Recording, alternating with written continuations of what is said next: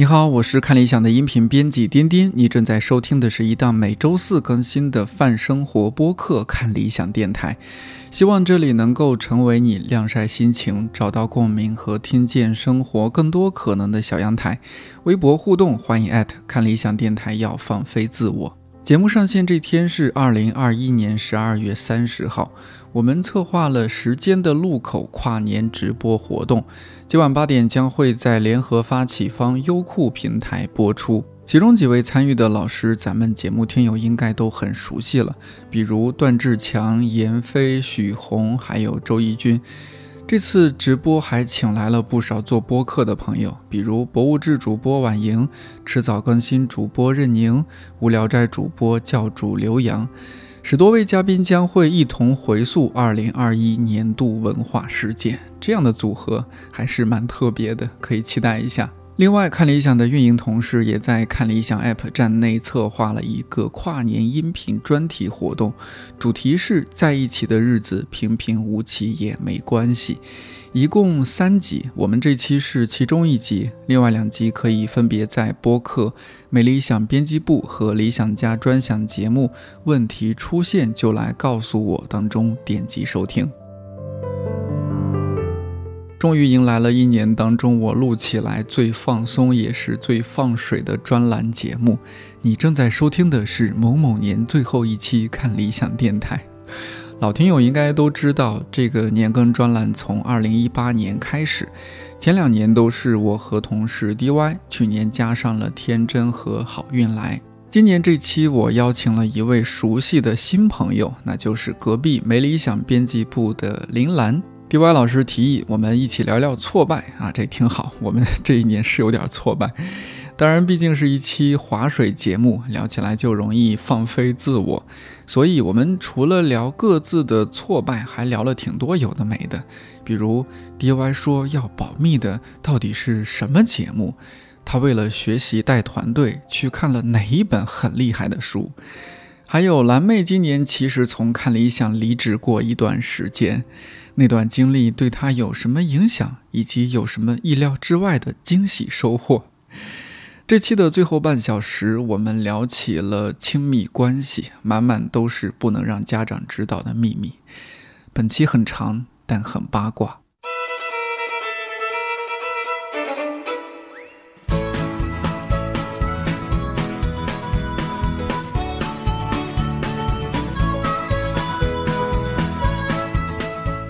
今天我们三个是一个第一次的组合，是我还想问一下，你是出于什么考虑 把我和小灯老师凑在了一起？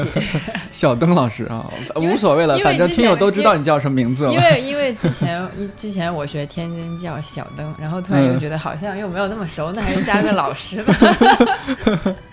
我倒是很不客气，就开始叫蓝妹。叫蓝妹就很正常嘛，蓝妹比我们俩小，因为我们俩同岁，然后你你都确实比我们小一些，然后又长得像樱桃小丸子。好的，谢谢。对，因为和。DY 就是我们俩从二零一八年开始做电台，二零一八年的最后一期，呃，然后就想想把我作为一个年终跨年的一个 稳定、稳定、固定嘉宾对对对，对，这就是一个稳定的因素。嗯，一八年到一九年到二零年到二一年，四年哦，这是第四次。呃，如果是念大学，这不就本科就即将？我还记得我妈评价我们俩聊的第一次是吧？那你们俩也太啰嗦了。我妈也评价咱们俩聊的那期是说，你听听人家那个表达逻辑多清楚，你学着点儿。我说好嘞。嗯嗯。然后这次为什么？呃，其实纠结了蛮久。你像，呃，我们前两年是我和 DY 两个人，然后到第三年就去年是加入了天真和好运来。对对，我记得就是人还是有一点。对对对，然后今年其实有点纠结来，就是说到底要找谁？如果只是我们俩，好像还是那些陈芝麻烂谷子，还是。多少还是偏丧一些，啊，但是这期的主题不丧吗？对呀，你这期主主题本来就没有 阳光到哪儿去。这期主题虽然是挫败，但是真的是希望说聊聊我们的挫败，让大家开心一下。好好的，对。然后为什么今年想加入蓝妹？因为和蓝妹，呃，就是哎，真的也有点算有很多秘密，你。还真不是，知道。就是我，我觉得蓝妹，我一方面我们我也觉得是老同事了。蓝妹其实来公司也蛮久了，虽然说今年呃离开了一段时间，但总觉得这个人没有离开，薛定谔的离职。对，因为没理想，度了个假。对，也没有度假了，就是去国呃国贸小小的留学了一下。对，从西城区到了朝阳区留学了一阵子。然后又回来，对，嗯，然后呢，也和蓝妹录过几期节目，就觉得很开心。其实你们俩有一点点相反，就是包括听友也说，觉得啊，为什么 DY 觉得有点丧啊，或者是怎么样？但蓝妹就大家会觉得 哦，蓝妹好可爱，好开心。可能因为 DY 是领导吧，愁的事情比较多，愁的事情比较多，每天愁完这个事儿，又有下一个事儿，愁不完。所以我觉得我现在在领导里面属于偏快乐的了，是吗？是吗？哦，是的。那我看大老师也还好啊，也没有很愁啊。但大老师是非常稳定的一个，哇，非常稳定，太稳定了。就有一种就是举重若轻，什么什么，我自岿然不动的。对对对，没错。我们梳理一下吧，就是。我我坐在这儿也没有一个特别，因为咱们今天录节目的时候，其实还没有到说真的十二月三十一号最后一天，嗯，还差十天嘛，嗯，所以我心里也还没有特别说，呀，也就到年底了。但是就是我为了准备这期节目，大致看一下今年的一些做的事情，想一想，然后包括看看今年拍的一些照片，才发现。妈耶！真的这一年就就这样结束了，呃，想起今年痛苦的时光，就好像是去年。对，嗯，所以我们先梳理一下今年做了些什么事情啊，趁机给我们今年做的节目再打一下广告。呃，从首字母看的话，DY 先来吧。还能这样？就是，我是认真的梳理了一下，然后好不容易找到了去年的年终总结。嗯，就是我每次写年终总结的习惯是，我看一下去年立了什么 flag，然后果不其然，就是跟我自己感性的感知是一样的，就是今年真的就从出品节目来说，我是觉得还蛮挫败的。就是很多去年就是发宏愿 想要做的东西，就没有做出几个来吧。今年我个人最那什么的还是就是心理学的节目，就是看理想终于有了自己的心理学节目。其实大家听王芳老师讲心理学的内容的时候，会觉得还他还蛮顺的，好像很适应这样一种。音频的形式，包括内容也非常的连贯有逻辑，会给人一种错觉，就感觉这个节目筹备起来好像没有那么的麻烦。但其实就是这个应该是年初的时候就跟老师有建立联系，一直到算是八九月吧才定下来。中间王芳老师也一度想要过放弃，就是他是一个很负责任的老师，所以。他对自己要做新的内容非常认真，但他这个认真就会导致非常的慢，所以我们就说，不如就从老师以往讲过的内容开始，然后呢，只是找一个你的对象不是学生，而是呃大众，就是稍微切换一个视角，然后后面就是。跟 老师在咖啡馆聊了一个下午，然后终于把老师又还是拉回来。事实证明，这个 拉回来还是拉的很对。就是，嗯，就我每次看到王芳老师，就有一种感觉是啊，怎么有这种真的是集美貌与才华于一身的女子？就各种美好的品质都集中在这个人身上，都集中在她身上。特别是那次聊天的时候，我就突然觉得。老师好像长得有一点像贾静雯，真的很美。对对对，你这么说真有点像。就真真人就给人感觉又很亲切，又这真的很好看，声音又很好听。嗯，就觉得嗯，怎么就是啊？对，上天就是把这些都给了他。嗯，而且似乎他人生是不是也运气也很好啊？包括因为上次理想青年有请他和他的编辑夏夏聊一期嘛。嗯。但就是我我自己感觉，在这个上面不仅是收获了，就是像王芳老师这么一个宝藏的老师。然后，因为就虽然这个节目的负责人是夏夏嘛，但是我参与也比较深，然后也会去因此了解一些心理学的书籍。就看了之后，就真的对自己会有帮助。包括说我跟夏夏还有跟王芳老师有一个小群，就是一个。看理想爱王芳老师 的一个群，就你你们俩就代表我们爱王芳老师。对，然后在群里分享说我们做测验的那种感觉什么的，我就记得我那次做 MBTI 的那个，就是就被王芳老师 就是稍微的那个什么了一下的 MBTI 测试做的过程中，我就说我自己感觉做那个心理测验它。好像对于现在的我来说，更重要的是那个我在做题过程中发现的那个自己，就是我发现自己其实有非常固执、非常顽固跟保守的那一面。嗯，就平时可能也有人这么说我，我也会这么形容自己，但没有那种你可能那套题好像有九十多道吧，就九十多道题里，大概有一半的题都让你非常明确的感受到你自己这个特质的时候，就觉得嗯，可能我。在某些时候是应该转换一下思维，以及说就是真的是在就了解了对人越来越了解，对自己越来越来越了解的过程中，会更体察别人的一个性格的成因或者是态度的成因，就是会变得更包容、更温和一些吧。这个我觉得是算是那种做节目之外的收获。就是如果说。今年，如果一定要说什么做的工作，我觉得最重要的就是我们有了第一档心理学节目，就是有有一点点偏科学向的，因为这是之前我们没有过的内容。然后其他的就是感觉比较常规吧。我我自己很想做的。我可以先保密嘛，就是希望到时能给，希望明年能够能够出来一些新的东西吧。就我我自己前几天在那个想的时候，我说如果是今年年终总结，我应该用什么样的东西来回顾？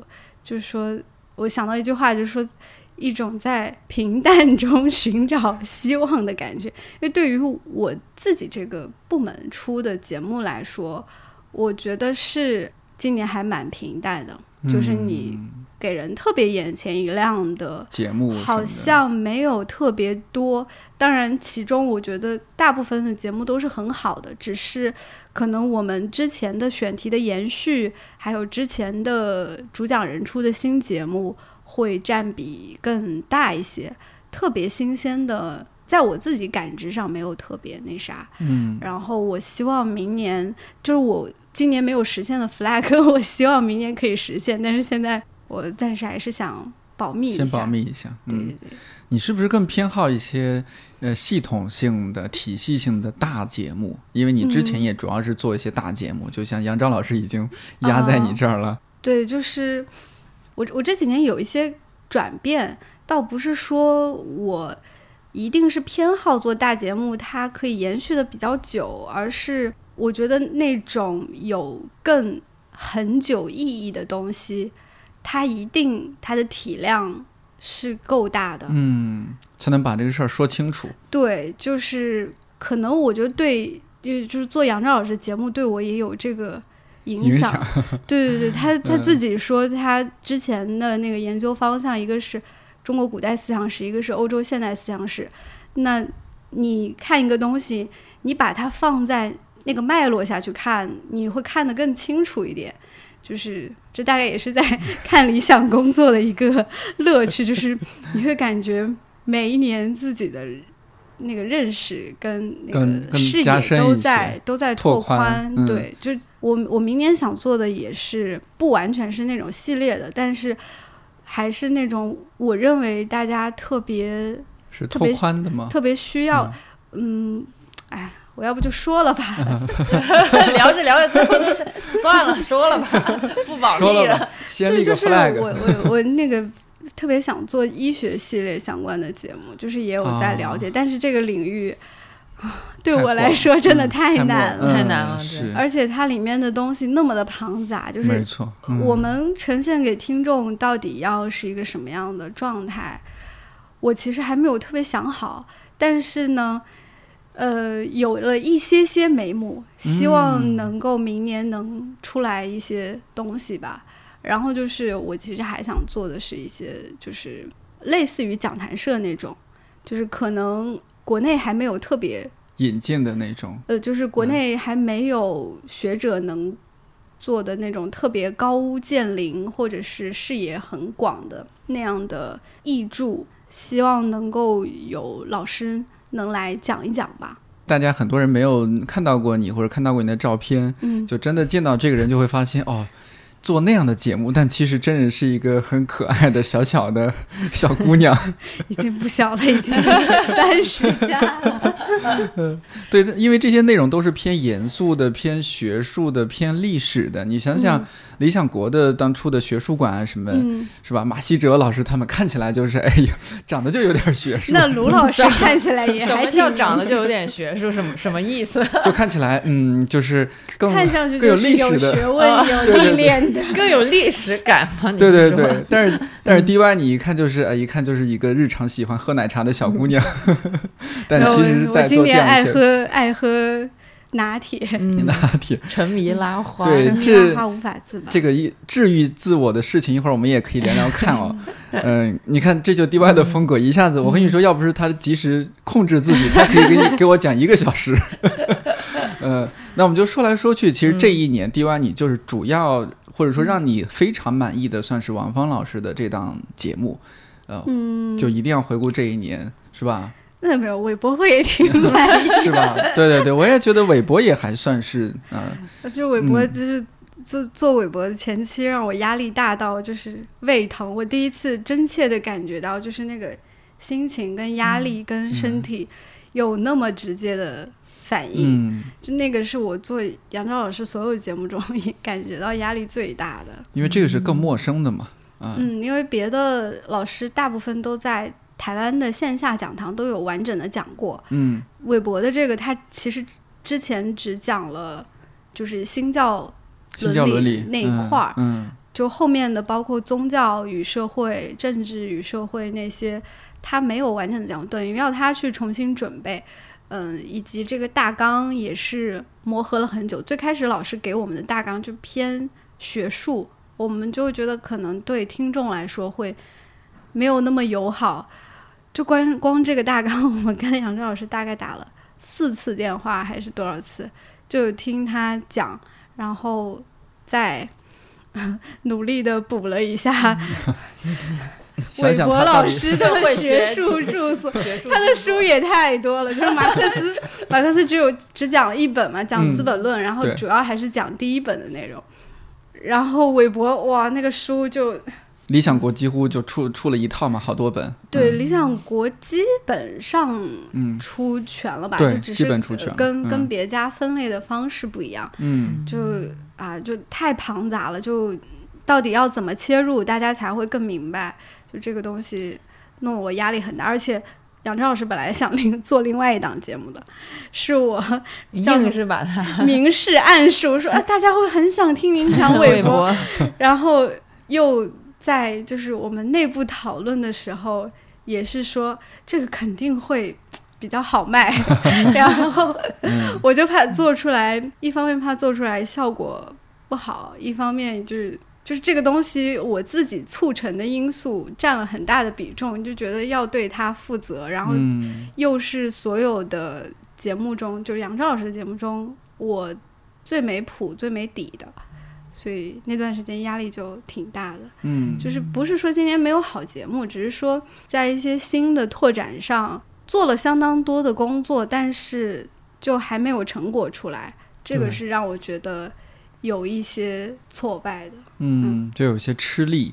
嗯但你说打和杨照老师打电话是就你们俩打吗？还是说有，比如说有我们领导陈哥啊什么，你们一起商量？因为毕竟是一个陈哥非常严肃的就管完，他就说：“杨照老师，那您既然讲韦伯的话，是不是可以再给我们搞一个系列？”他然后说完这个东西，他就走了。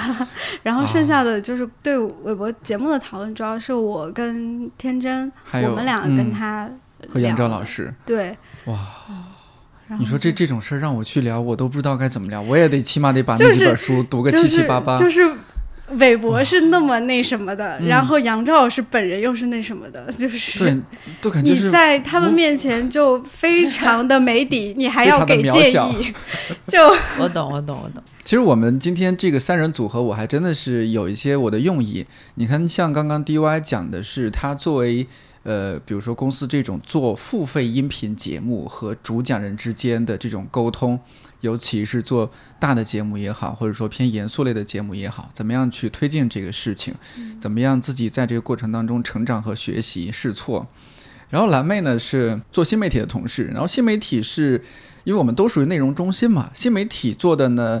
呃，又是比如说微博推呃微博的发布啊，然后微信推文呐、然后在两年多以前吧，你你又开始揽活儿，然后开始做 开始揽活儿，是的，是的，可以这么对，说。开始做没理想编辑部。当然，早期的这个初心是说把呃新媒体的一些边角料的选题，在这个播客里面给它去轻松的方式呈现出来。现在看就做的很厉害，说这些那么不要商业互吹，你自己自己跟自己在一起的时候再再吹吧。好。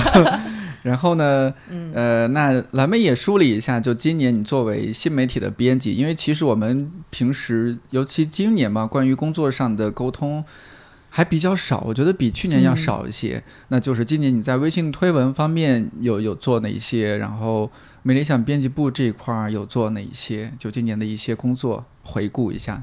你说要梳理一下今年的话，我觉得对我来说真的会更像，因为我中间不是出去留学，不是，呃、对对去对，去去别的区留去学朝阳了。区留学了，对，留学了好几个月嘛，半年吧，差不多呃，四个月准确来说，对，留学了 四个月，三分之一年。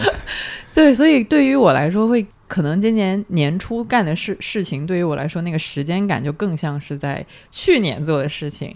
然后要梳理今年的话，我可能还是从呃回来之后的这几个月说吧，因为之前那些我真的不太记得了，真的太远了。我觉得可能好什么时候回来的？那说一说。我我想，好像是八月底，哦，也差不多九月，差不多。八月底九、嗯对对对，八月八九月底就算九月吧，嗯就算九月吧。回来之后，我想想我在干啥，是要说一下有什么比较重要的节目，重不重要的都可以，你可以说这嗯，嗯，对，嗯印象深刻的，那我只能挑一个采访了智胜的哦，一篇文章面膜男孩，对那个印象会比较深刻，因为和他远程打电话吗？对我们打了个腾讯那个啥腾讯讯会议的会议，音频啊，对，其实嗯当时印象很深刻，是因为我跟他打那个会议电话的时候，然后他就说，他就说他知他知道我是谁，因为之前听过一言不合跟美理想的一个合作，哦，然后我就想，我勒个去，突然。竟然知道我，对对对，就当然有那种很欣喜的感觉，然后另一嗯方面也是觉得之前做的一些事情，竟然嗯，它还是有一定的传回响传播度，哎，对，它有它有一定的传播度，并且在将来的某一个时期回响了，就跟东东锵在你的那一期里面讲的差不多。嗯，对，它就是在将来的某一天有回响了，嗯，所以我印象还挺深刻的。然后我自己本人啊，其实我以前是一个很有就是在工作上比较被动的一个人，就是我会安安分分，或者是比较踏实吧，我会比较踏实的把所有事情都做好，但是我是不我不太是那种会去主动开拓某一些事情啊的人，包括当初没理想，其实一半是我说 OK 我来做，一半是那个猫爷问我要不要做，然后我当时也是一个很很新刚刚步入职场的人，也是出于一点。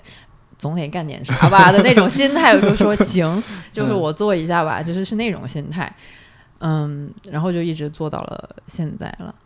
嗯所以，哎，我为什么说这个？对我应该还是想说的是，我以前真的是那种只是会把自己的分内事情做好，然后不会去寻求新机会，或者是不太会去做一些开拓性、创造性事物的人。然后像智胜的这个采访也是我主动联系的嘛，哦，是你主动联系单立人的朋友对，然后、啊呃联系效果那边对接一些什么的事情，巴拉巴拉一堆。嗯，就像这些事，我觉得它虽然呈现出来只是一篇呃四五千字的采访，但是里面有一个我这个人的一些改变嘛，就是我比比如说是一年前的我，我可能是不会做这个东西的，因起码我不会主动的去做这个东西，除非是他突然天降下来，就有人找到看你想问有有没有兴趣采访之上，然后我嗯可能会举手说，哎，我有点兴趣，但是。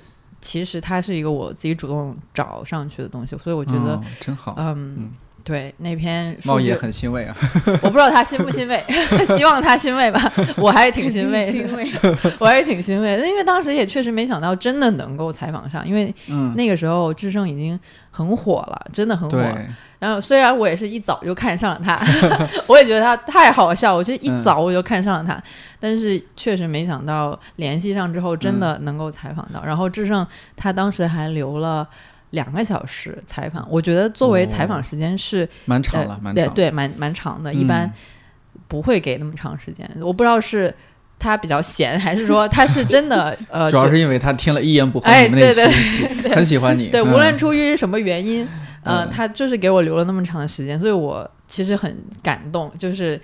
当然是不是流泪那种感动，是觉 得是破防，对对，不是破防，是觉得哦，我的天呐，就是被呃有一种被尊重了的感觉，然后会嗯觉得，哎，就是人还是需要多主动一点，多主动一些去踏出去做一些事情，会有一些嗯、呃意想不到的结果。哦，这真是你第一次啊，呃，你说第一就是第一次这么主动的去，这个其实关系到我这 我留学经验，关系到我的留学经验，因为我留学的那个地方呢你，朝学朝阳区留学呃，经验是吧，对我朝阳区，对对，就 是我去朝阳区留学的那个地方呢，它相对看理想来说可能会更狼性一丢丢，但是也没有说啊那么狼，但是它是一个总体来说大家都非常积极主动的去做自己的稿件的一个地方，然后所以你嗯人在那儿。也会有一些改变嘛，所以去了那边之后，呃，开始人就会主动了一点，嗯，然后再回来这边呃看理想之后，就延续了一点哦那个那样的狼性啊，呃，对，给看理。想带来了一些狼性，看起来我们同我们同事都应该离职一遍，出去这种狼性的公司待一待。对，反正就强行带来一点积极性吧，没有那么狼。对，嗯就人变得更积极一点，也是因为留学经验嗯，带来的改变。那像是之前，比如说梅理想也有来过一些呃嗯明星啊、大咖什么，那些就其实更多是别人找过来说，哎，你们可不可以采访？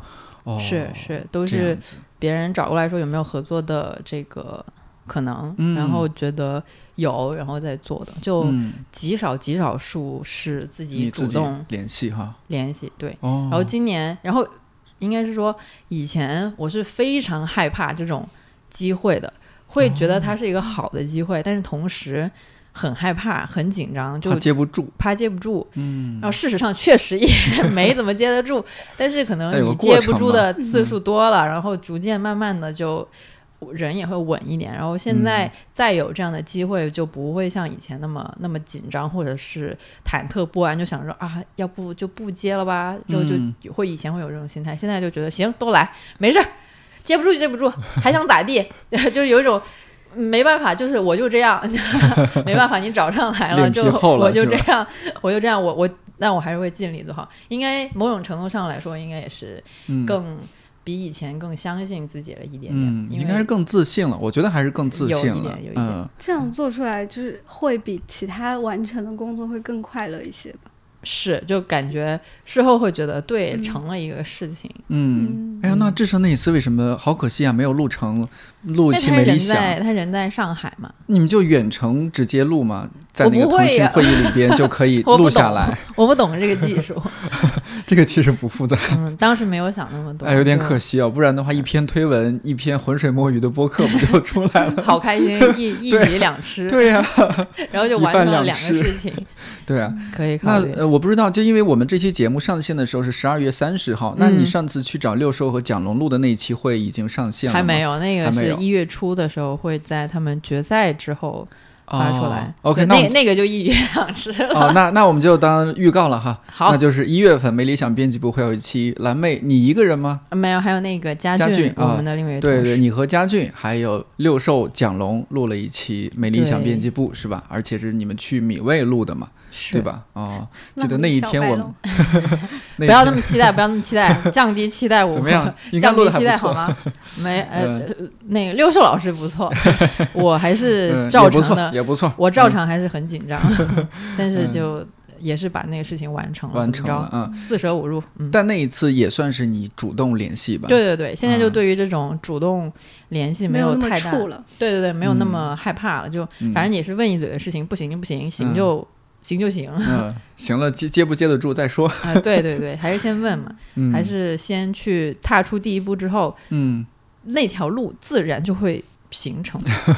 天哪，以为自己说了个金句，结果 结果什么没说出来，还是鲁迅的那句话比较好，什么走的人多了就成了路上啊，吧？对对对，差不多这个意思吧。对你先嗯踏出那一步再说吧。嗯嗯，那蓝妹就说的差不多哈。关于您今年这个除了工作方面啊，还有是出去留学收获了爱情这个事儿，我们稍后再聊。对，对，我们稍后再聊。嗯呃，是不是轮到我了？轮到你了。哎呀，一您说，您给说说，需要抛个问题吗？我倒不需要，我自己你。自己你自己 Q 自己，我自己 Q 自自己嗯，丁老师，您的 您今年您今年这个做了什么事儿啊？梳理梳理。哎，说来话长，那我就简短一些说。嗯，我今年想起来吧，还是做了蛮多事情的。差不多从三四月份开始就进入比较忙碌的呃选题准备阶段，就是一个是一百个职业告白，另一个是理想青年，因为那时候就嗯和平台的合作和喜马拉雅合作就差不多了嘛。哎，说到这个我有点想哭。为啥是什么让你想要痛哭这职业告白跟理想青年跟看理想电台并行的那段期间，对，就是哇，从来吧来吧，姐姐先来，您说，哎，不至于不至于，您说今天的流、就是流泪份额由嗯您来承担。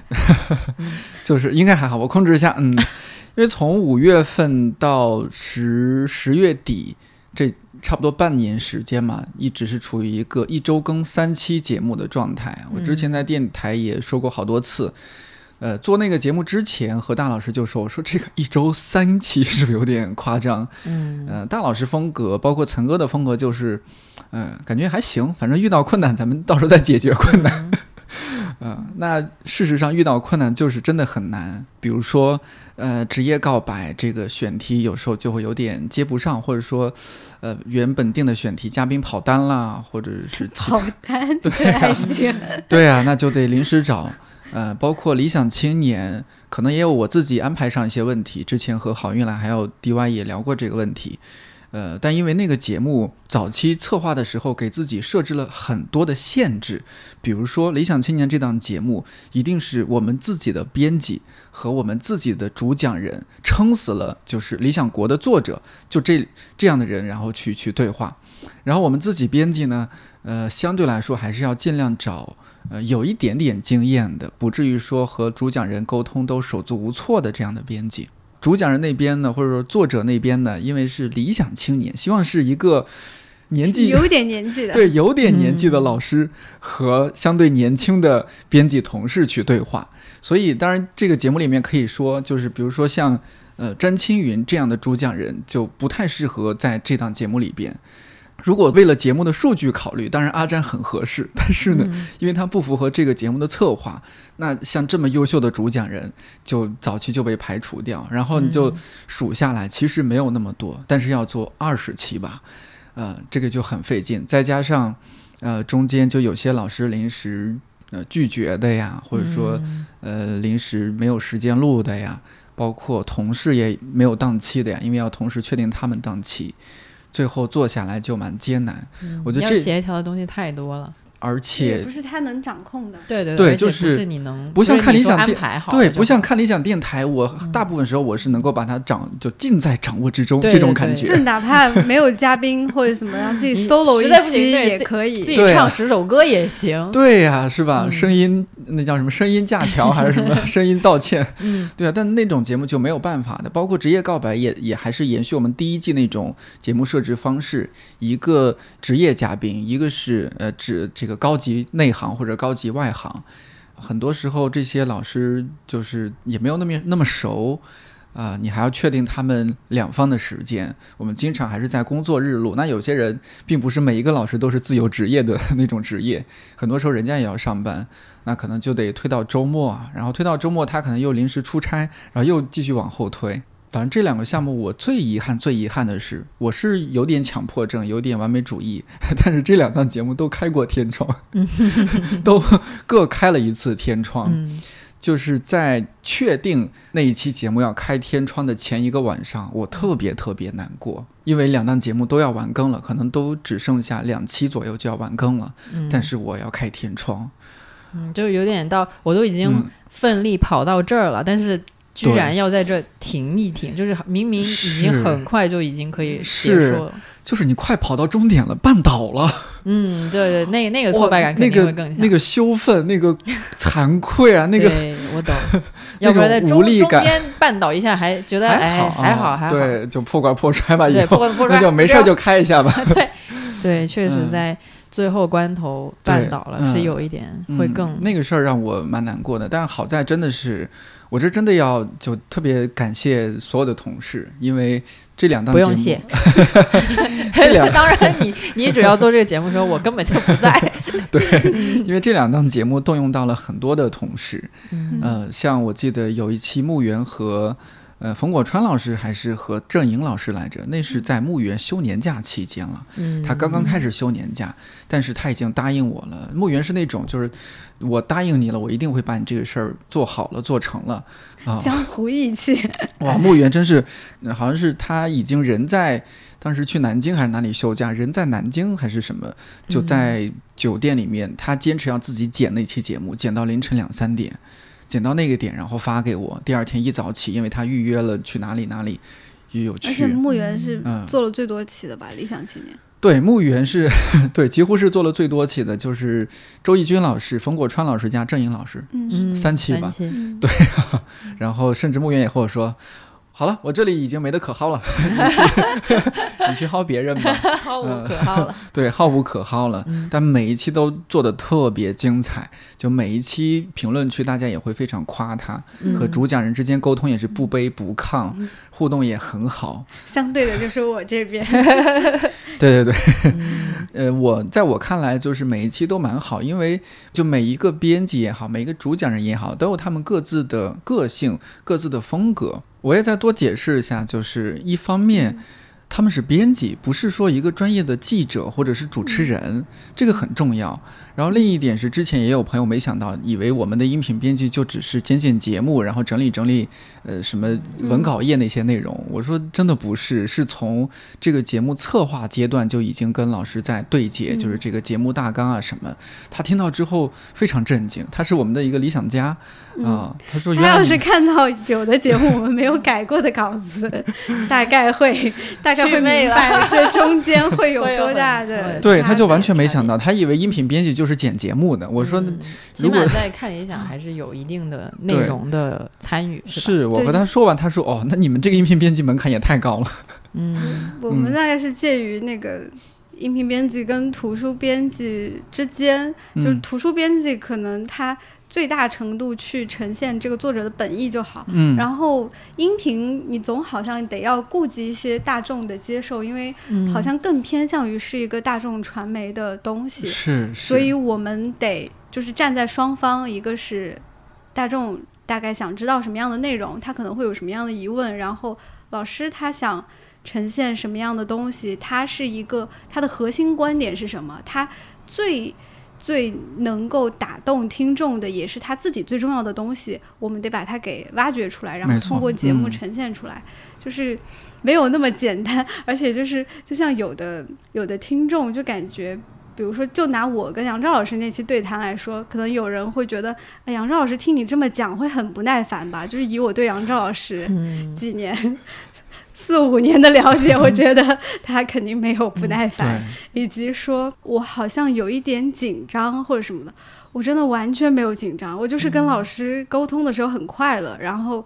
快乐的状态下，可能声音就会有一些飘忽和松弛，然后嗯，说话也没有那么的就按提纲上来说，我就是怎么想的我就怎么表达，就没有那么的刻意。然后这个会被解读为面对大家的紧张，我也是觉得会和唯唯诺诺。对对对对对，其实完全没有。嗯，我跟老师都是是吧，都是属于那种老师会来安慰我的类型。是亦师亦友亦父女的感觉，就感觉跟杨超老师确实有点有一种干女儿的感觉。家人是可能不太了解看理想的一些朋友啊、用户什么，确实无法理解我们这种和老师的关系和感情。我们真的除了说是大家有一些商业的往来，确实是哎，他他做我们主讲人，我们要给他付钱啊什么这种。但除此之外，大家因为很深入的沟通，所以关系。会和大家印象中的那种所谓合作伙伴要比那个高一些，甚至高不少。这也是为什么，因为理想青年其实是大老师策划的嘛。这也是为什么大老师会策划这样一档节目，因为这个就是我们一些蛮特别的地方。所以我中间有几次就是觉得，哎呀，我既既定的选题没法推进。我说大老师，能不能我就找，比如说认识的其他出版公司的什么编辑啊，呃，然后其他公司的一些老师啊、作者。大老师说不行。不可以，真的。嗯，他说那就不是我们的节目了。他说我们要把握我们的调性。但我我自己感觉就是，回到我们今天这个主题，就是为什么就我们三个今年可能在某某些工作的情景下都会有挫败的感觉，可能就是对自己做的东西太投入，嗯，就是所以会太太在意，嗯，那个。结果，嗯，我觉得你俩是这样，但是我的挫败不太是。我的挫败有挫败吗？有啊，很大的挫败。比如说，我的是去留学那一会儿，去留学那会儿，因为去了一个新的环境，有有那种适应的阵痛。嗯，然后在那边可以说是。不太顺利吧，就不知道为啥，反正就是换了一个环境之后，选题一直出不来。然后我在那边整体的那个状态是处于一种，就是那个轮胎陷入了一个泥或者是雪地里面，它一直在空转，对对对，就是那种那种感觉。就我自己有很努力的想要去。卷自己，也不是说卷自己啊，但是就是想要很努力的把这个这辆车给开起来，开起来。对，但是就它就是陷，对，就是陷进去了，它就一直在空转，就等于说我好像一直在消耗自己，或者是我一直有在努力，但是我没有产出任何。嗯，特别好的东西。因为你去的那家媒体公司是和我们方向可以说是很大程度不一样的一家公司，是因为你觉得做的选题方向是不适应的，还是说它的那种文风啊，什么文文章结构是你不适应的，还是说它那种狼性的氛围是你不适应的？不适应的点是什么？我是觉得，呃，首先我跟那边的直属 leader 的沟通。方式有点不太适应，但是那那那个东西是，反正我是一直处于很不自信的状态，导致我没有办法和他很好的沟通。然后因为他也是，我就不是在说他不好的意思，而是说 每个人的可能性格或者是做事工作风格都不一样嘛。但是他他他没有办法花更多的时间来跟我沟通沟通，对对对。然后我就一直处于一种。呃，猜忌的状态就是又要猜他的意思，然后，然后我又在想，我得怎么，就是我我能做什么来跟他有更高效或者是更好的沟通？就我一直在想这事情，所以就有很多时间就花在这个事情上，而不是花在那个我去做实质，就我写我写文章或者是我做采访，就而不是这个方面，就这个方面有很大的挫败感，然后。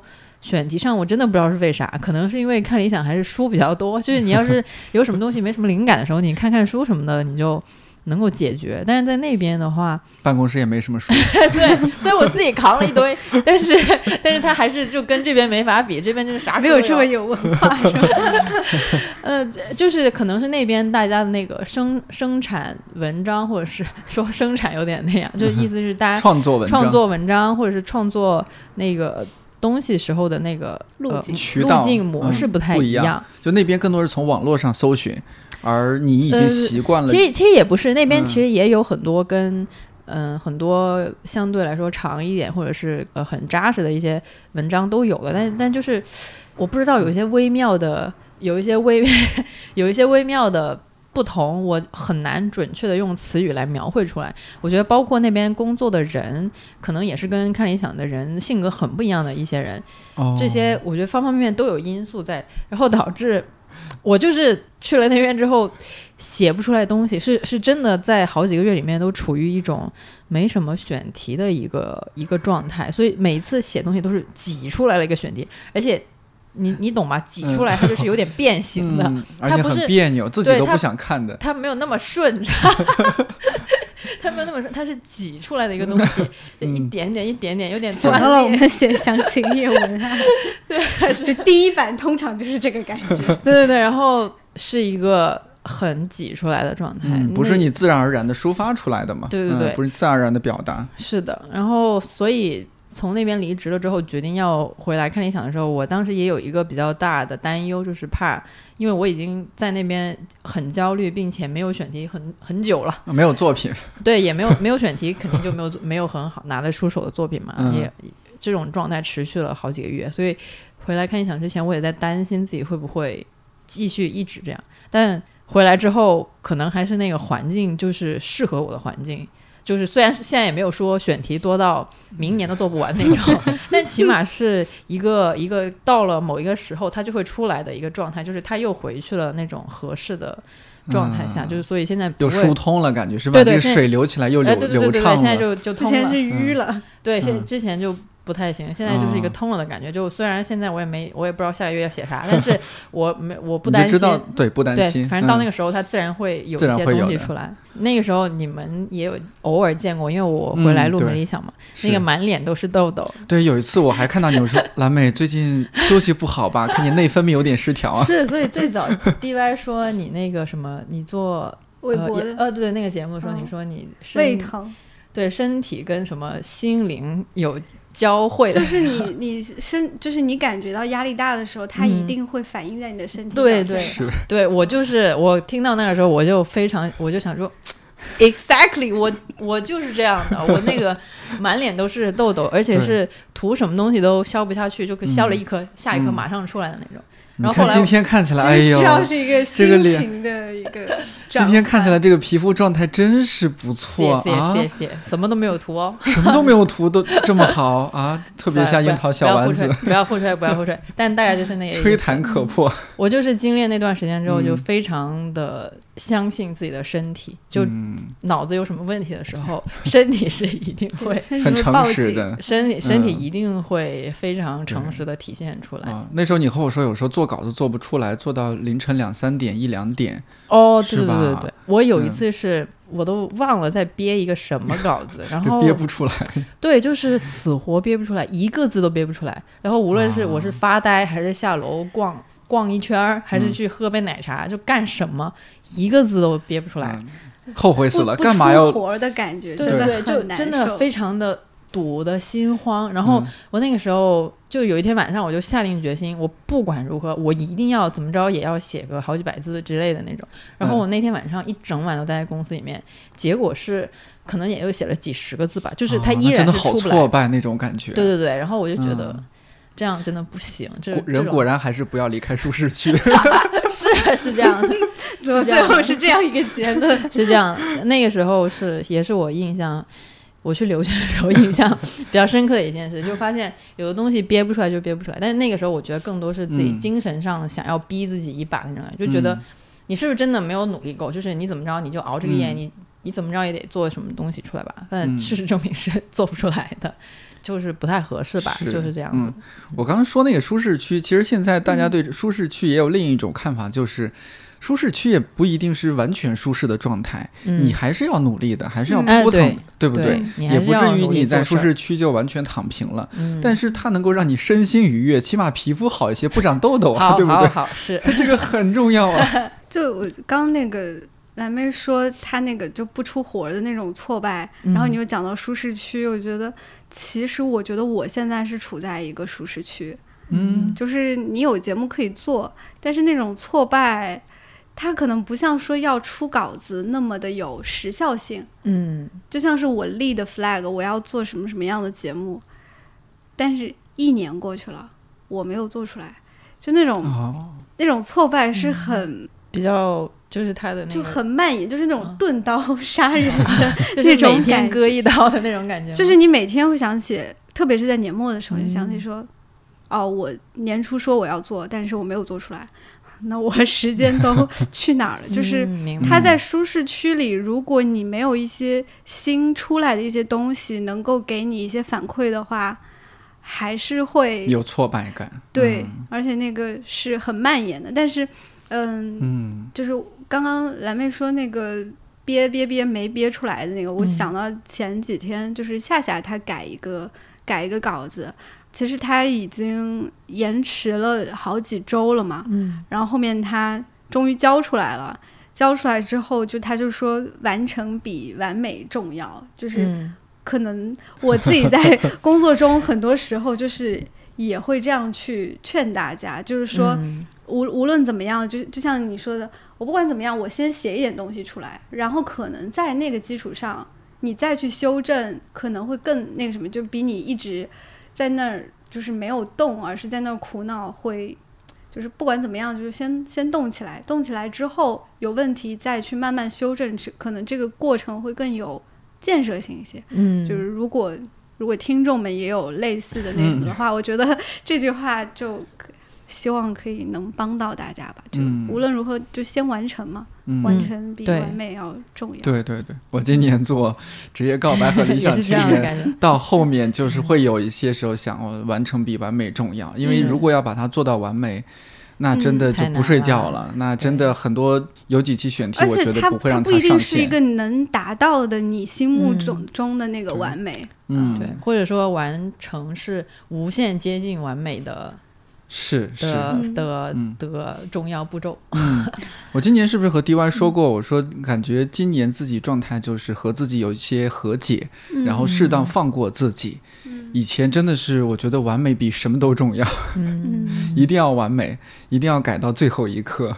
嗯，嗯，但今年就觉得留出那个时间和精力，好好睡一觉，然后做更好的一期这个也其实是更嗯健康的一个状态。对就比如说两期节目都是百分之九十的完美度，总比一期节目百分之九十五，一期节目是百分之六十，对，这就不太是吧？这就不太好了。嗯，给自己留一点点力气。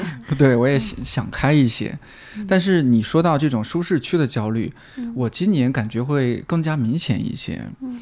呃，首先说为什么说我在舒适区，那就是还算是做着你比较喜欢，嗯、还比较擅长的事情啊、嗯还是在主要是做看理想电台，然后有中间接过那两档节目，然后最近在接一些商业节目，呃，商业定制。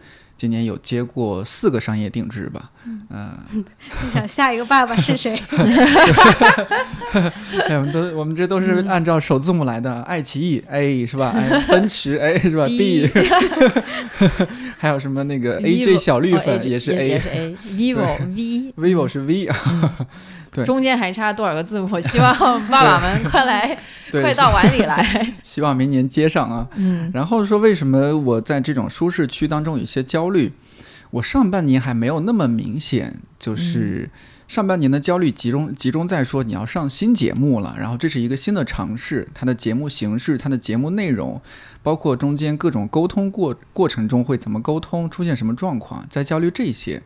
我到最近这几个月在焦虑另一另一方面事情，就是就是我会觉得节目的单期的这种数据，以反正不如 去年。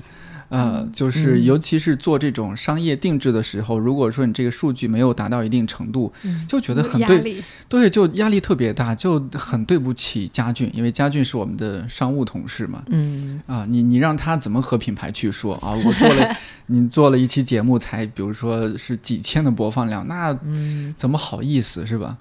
其实年初的时候，因为我和刘总开会啊什么的时候，我有说我这一年大致想做哪些方向的一些选题啊、更偏人文、心理类的，抑郁症啊，呃，这个心理健康啊，包括安宁疗护啊。当然，安宁疗护后来是呃牧原在做，啊、包括年底做了阿尔茨海默病。当时也有一些心理准备，就是这些选题可能会相对小众，然后可能会相对严肃和沉重，那听的人就会流失一些，嗯有一些心理准备。但我总感觉好像流失的是不是有些多？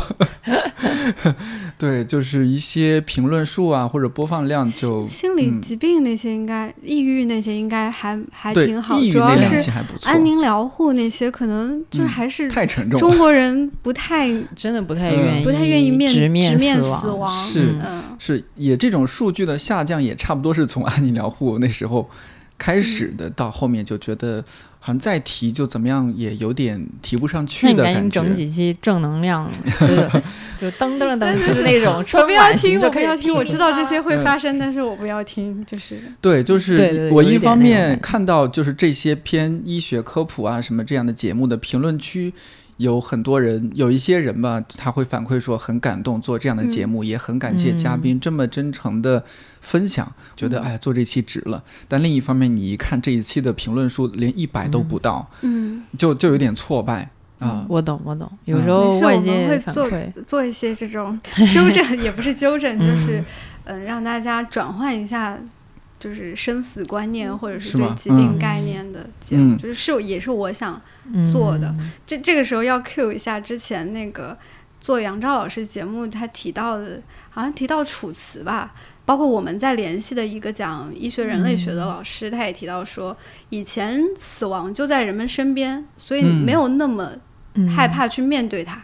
就是大部分是死在家里的，嗯但现在基本上是隔绝的，在医院死的。哦就是那样一个越来越隔绝的状态，反而会让这个事情变得非常的可怕跟不忍面对，嗯就是会有这种场景的切换的原因。因为古代那时候真的就是就是叫死亡就在我们身边，嗯，所以反而可能没有那么的重。嗯，现在就变得很重，就是插管各种那些，嗯。就让人感觉到很害怕。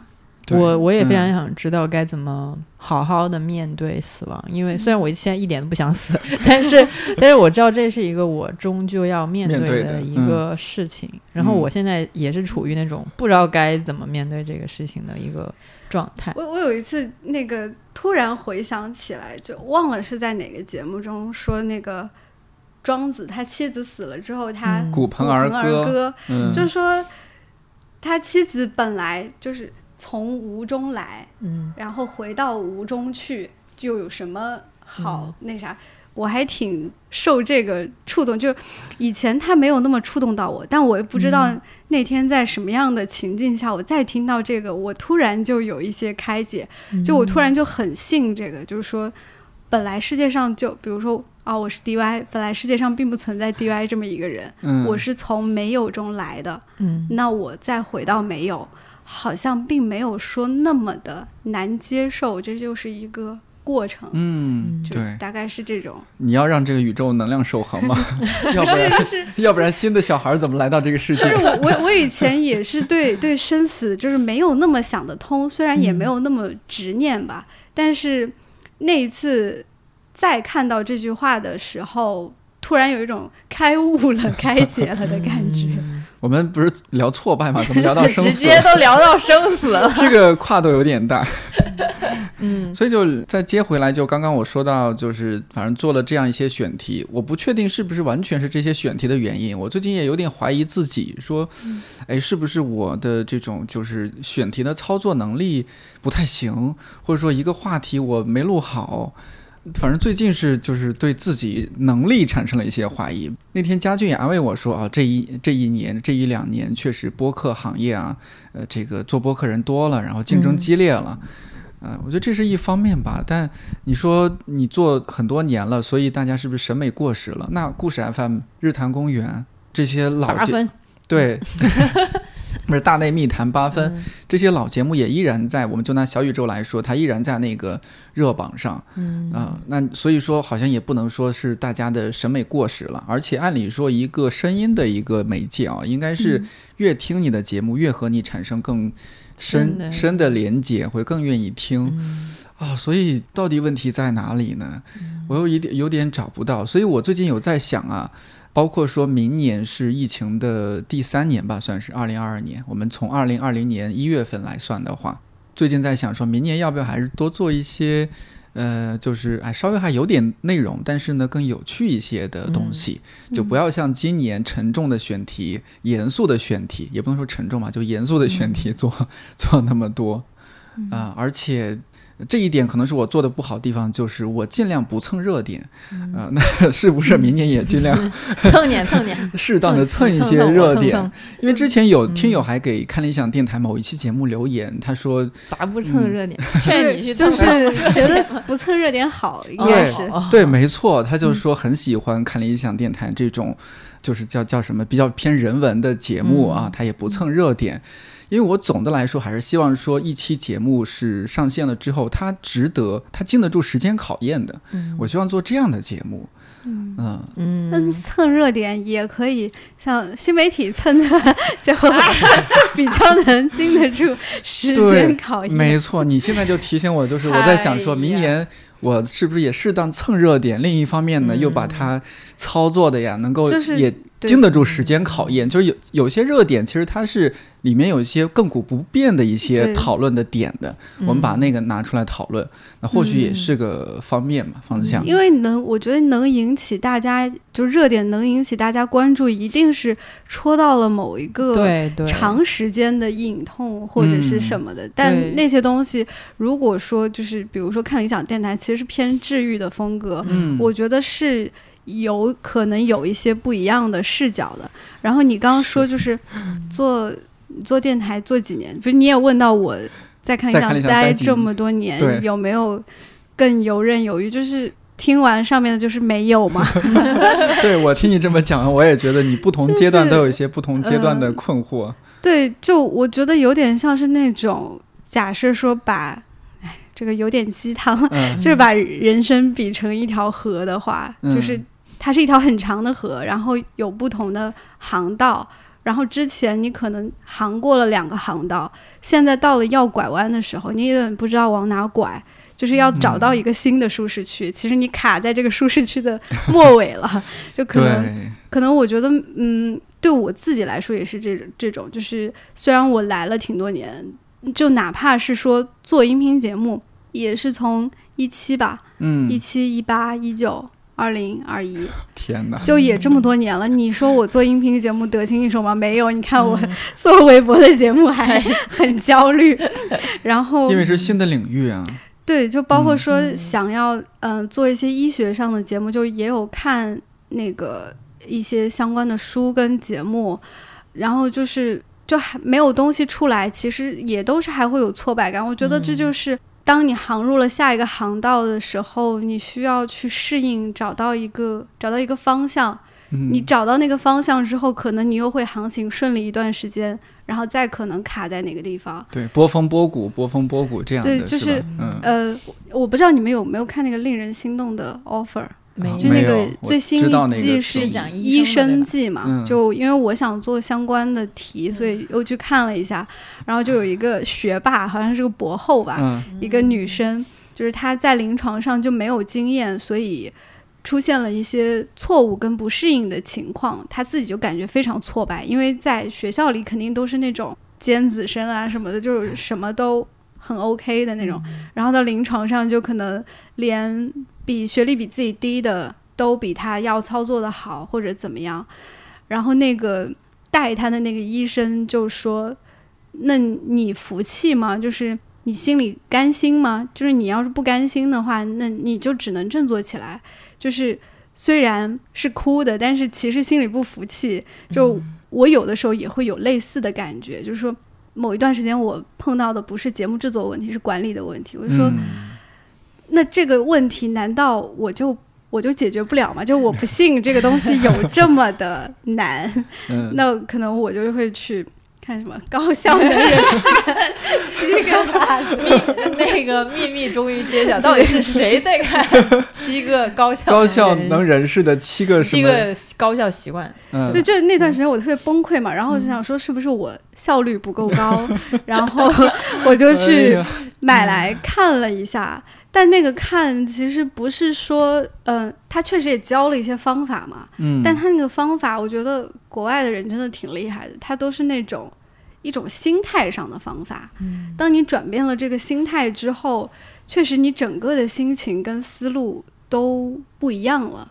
嗯，所以就是这个是我看那个书觉得最大的收获，就有点像是我跟王芳老师说，我做那个心理学的题，就那个测试，嗯。那个结果已经对我不重要了。我已经在做的过程中慢慢感觉到我是一个怎样的人，我的思维方式是怎样，然后其他人可能跟我有什么样的不同。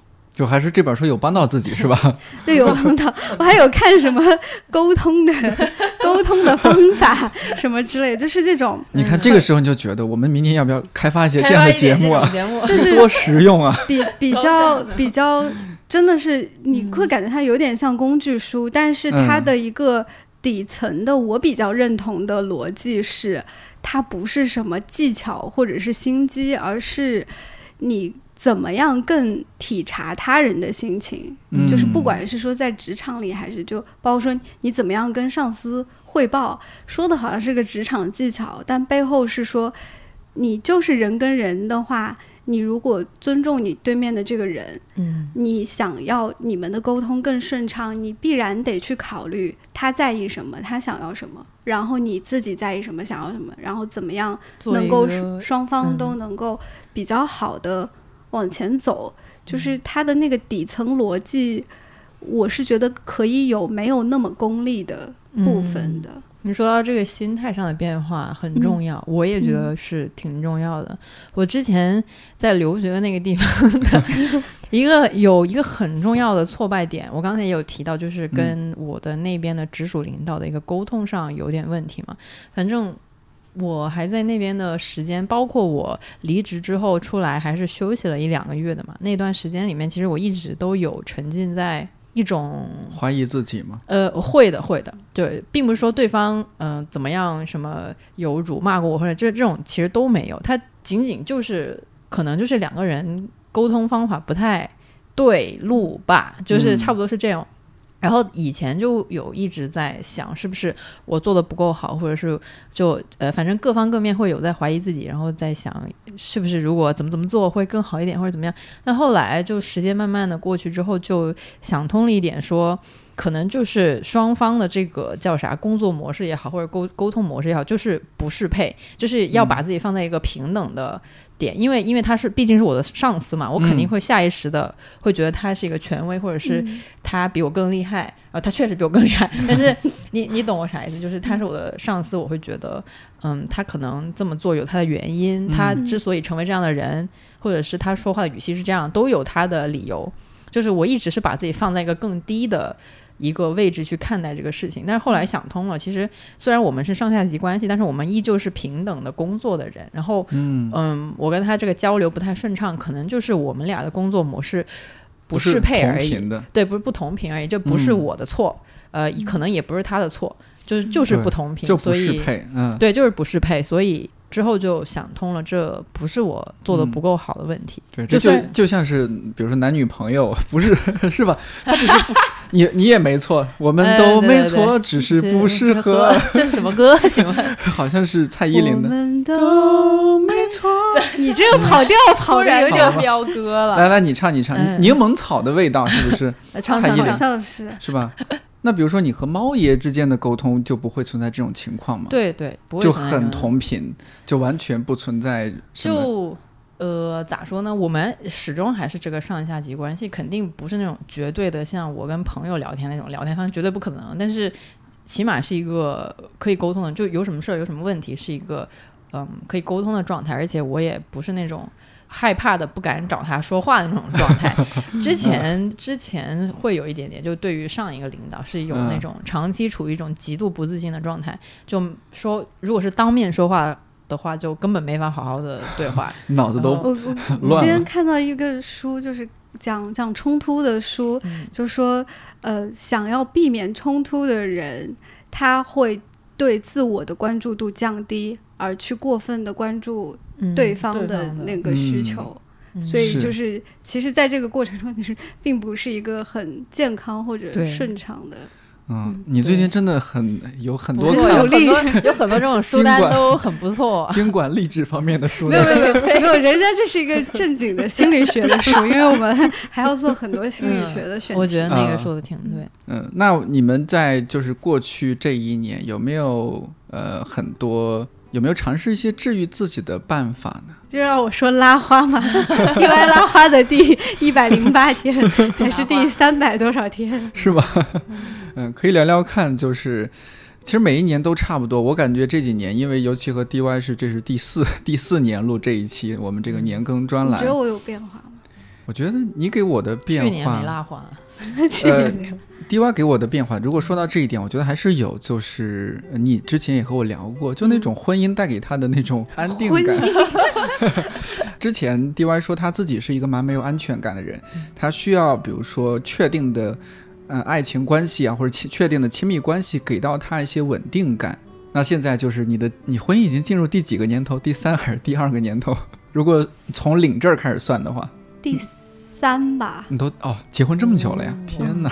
我一九年嘛，嗯，好，不好意思，我还记得是那个我刚入职的时候 和我做自我介绍的 DY，啊，你先入职的呀？没有他哦。DY 先入职的嘛，然后他就和我做做介绍，哦他来认识一下新同事嘛。好的，那就是我感觉到，因为你呃结了婚，然后也生活呀各方面也算是安顿下来，其实你嗯有一些困惑的，主要就工作方面的嘛，啊，是吧？嗯，啊，因为另一半其实也蛮省心的，大家大家反正各打各的游戏，各看各的综艺 之类的嘛，都可以。我们是一起看综艺的。哦，一起看那更好啊。对，我觉得你今年整体给我的感觉是蛮平和的。也许像你说的，今年也有爆哭过啊，或者怎么样？我经常爆哭，嗯就是怎么回事？你是就是可能对自己在各个角色上都有要求，嗯，就是我觉得我作为倒不是说作为妻子，嗯。而是作为家庭成员的一员吧。嗯。我觉得我对家庭有责任，然后作为一个小头目，小头目。就是对团队有我觉得。好像我没有把大家带的更好，或者是更有积极性。包括说，其实我是今年开始看那些 职场，或者是看生活把或人逼成或者是一些或者是一些工作方法上的书，我才感觉到就是。嗯，就是像我说的，大家都有一些审美鉴赏能力，也有基础的编辑能力或者干嘛的，但是在工作这个这个事儿本身上面，其实没有那么的成熟跟讲究，以至于可能他们也会碰到我类似的问题，比如说效率上的问题，嗯，或者是什么，就这些东西是看一些工具书是有有帮帮助的助的。嗯，然后我之前其实没有特别在意他们这些，就每周大家就同步一下那个进展或者什么，但是因为很多东西没有一个好的机制去运转它，就是那个效率偏低的结果，既让他们不满意，也让我不满意。然后可能最后挫败感是大家都会共有的，嗯所以其实我会觉得自己好像以前忽略了跟他们去建立，比如说建立一些呃，也不能说规则吧，就是告诉他们一些方法，或者是说嗯我自己也去有用运用这个方法，能够让自己的工作能够更得心应手，或者是更顺畅推进一些。这个我意识到的时候，我会觉得自己很失败。我想说，我过去几年我都带大家在干嘛？就是会有这种感觉。然后家人就是老下班比较晚，然后其实我是觉得缺少陪伴吧。就我嗯自己，我倒不知道他需不需要我陪 伴，但只是有这样的对我自己感觉对他的陪伴是有嗯缺少，因为经常是一个他在等我的状态，然后就是包括说我对自己的职业生涯 也是有要求，就有挺多想做的题，然后嗯。还没有进展，所以种种原因就会可能一个点触发，我就会爆哭，但是哭完之后就还蛮容易恢复的，就是嗯。能很快就元气满满，嗯。撑一段时嗯，间。之前爆哭是就也比较难恢复是吗？还有后劲儿。嗯，我应该都还挺好恢复的，啊就是主要是哭的频率高，就是，虽然嗯大家在平时工作中感觉我可能还是偏偏平和和冷静的嗯那种，还有点逗，嗯。对，还有点逗，偏乐天的感觉，但嗯。其实有很多压力，其实是没有办法说，嗯。我都表现在日常的工作中，那是不可能的，所以可能很多压力是内化的，然后。嗯，出到一个点就会爆哭，就所以，我这种我觉得我我也不太进入，容易进入那种抑郁状态，因为我都发泄出来了。嗯嗯，对，其实这种及时的发泄还是蛮嗯好的。你要说到嗯这个。呃，我像我今年压力特别大的时候，就直接我们上次一起去嗯河马嘛，然后我就直接买了一瓶酒、嗯 放在公司 然后你就直接蹲蹲蹲蹲也不是也不至于那么夸张，我又不是酗酒，嗯呃，就是时不时的晚上在公司吃饭或者什么，我就来来几口，这样压力真的会小一些就。跟我拉。花似的，就是嗯。我一看感觉工作工作不下去了，或者想啊平静一下，我可能嗯。就会去冲个手冲，或者是嗯，拉个花，对，就那个是非常单纯的快乐。嗯。就你那时候脑子里啥都不想，你就是想说，我今天这次拉花 能不能把它拉拉好，地板特别逗，最近经常是拉完花了，然后对对对对对对，然后跑到我座位旁边，看你看。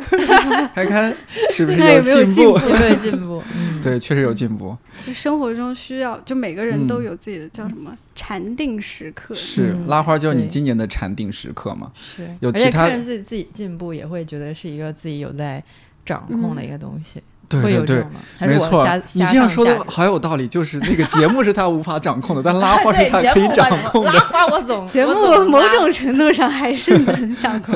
然后前前几天嗯还跟那个王芳老师提到说，我说我自己特别烦躁的时候会去做家务，因为那是一个及时反馈。就嗯游戏擦干净了吗？游戏课里也嗯提到说，就是生活中有太多你没有办法把握的事情，嗯但你要是收拾，哇，这块儿立马就变干净或者变整洁很有成就感。就是在那个烦躁的过程中去做这种能掌控的事情，能嗯有所治愈。你是不是 get 了我之前就我们在理想国和理想国一起办公的时候，我每周五都要拖一遍 办公室。我大概了解一点，可能我在公司的时候没有那么的，没有那么的烦躁，需要用 拖地来治愈。呃，当时也没有那么烦躁，但是嗯确实拖拖完地之后心情会更好。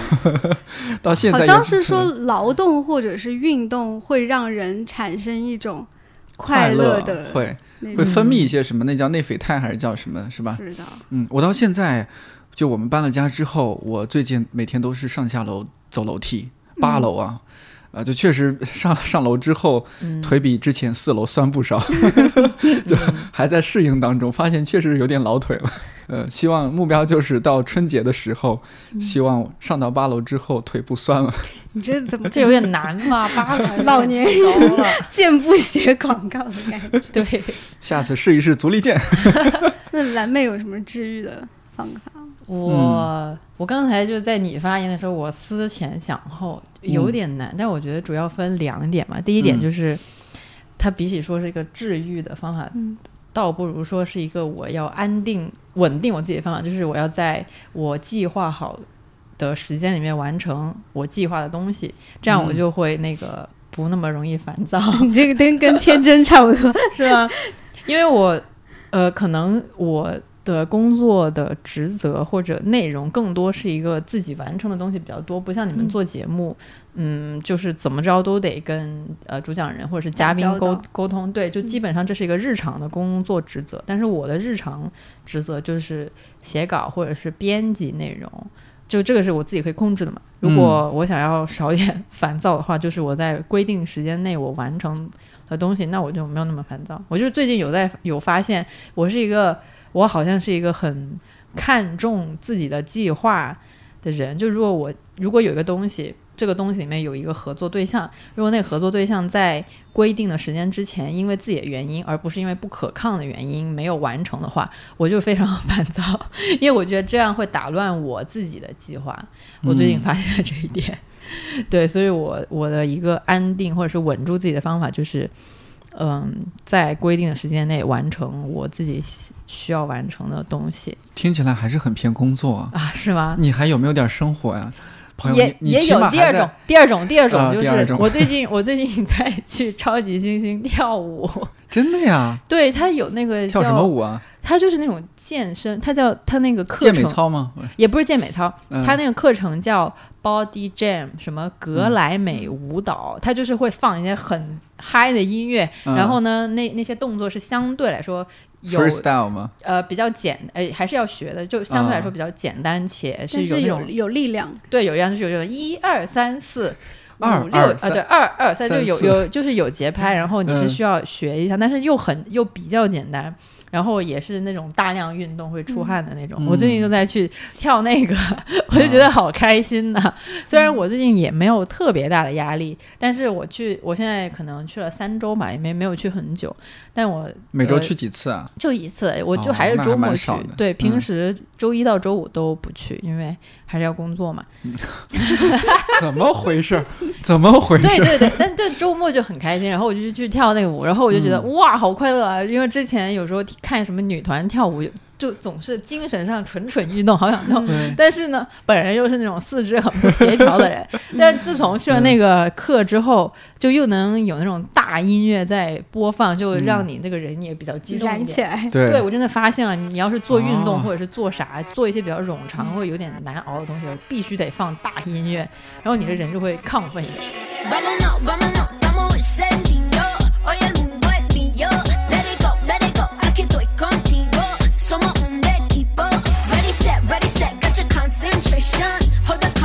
Conversation.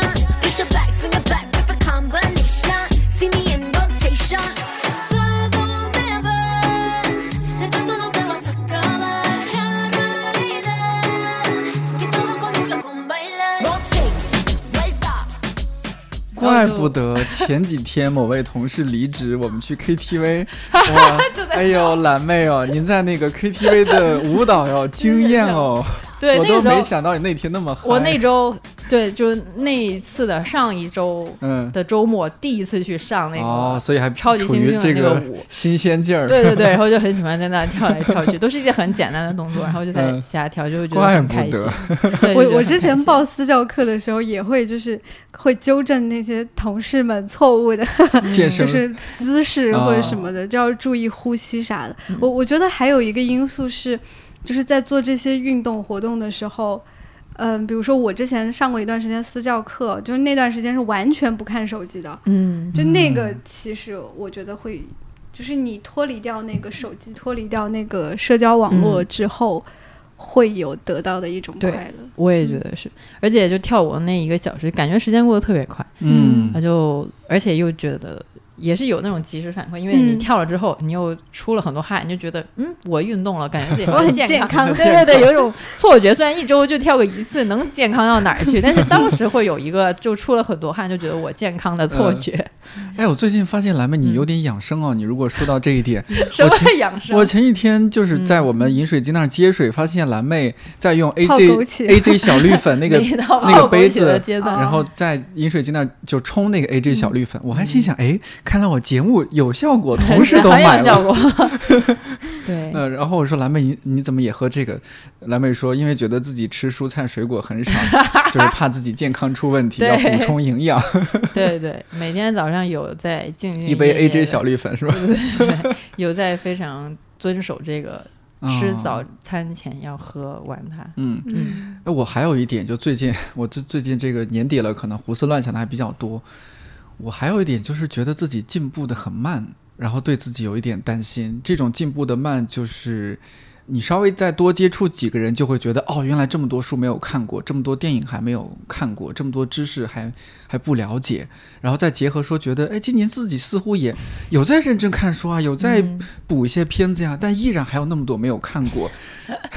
就是嗯，放过自己，放过自己。那那你们有这样的焦？虑吗？有，呃，我我还好，我好像已经接受了这种局限性。我之前不是做那个年度嗯书单那个，那个主要是小紫在做。啊，然后但对，是然后看大家夸夸，就是上面填看那么多书填那些书，然后看到我发的那本之后，不是不是不是，我觉得那个也是一个证明你有在读书的一个。我自己想象，我真的啥书都没有读啊，就我可能好像这个书读了一点，那个书读了一点，嗯啥都读了一点，但就是没有一本是看完的，然后就哦导致是，我就想着，我的天哪，我一就是没有可以分享的，就大家都分享完了，但我就是嗯，接受了这个现状。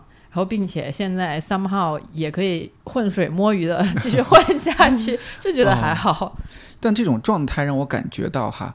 当然，这个事儿也有会受一些刺激，比如说最近很多机构会出一些书单，包括我上周末也去成都参加一个新周刊的一个刀锋图书奖的那个颁奖典礼。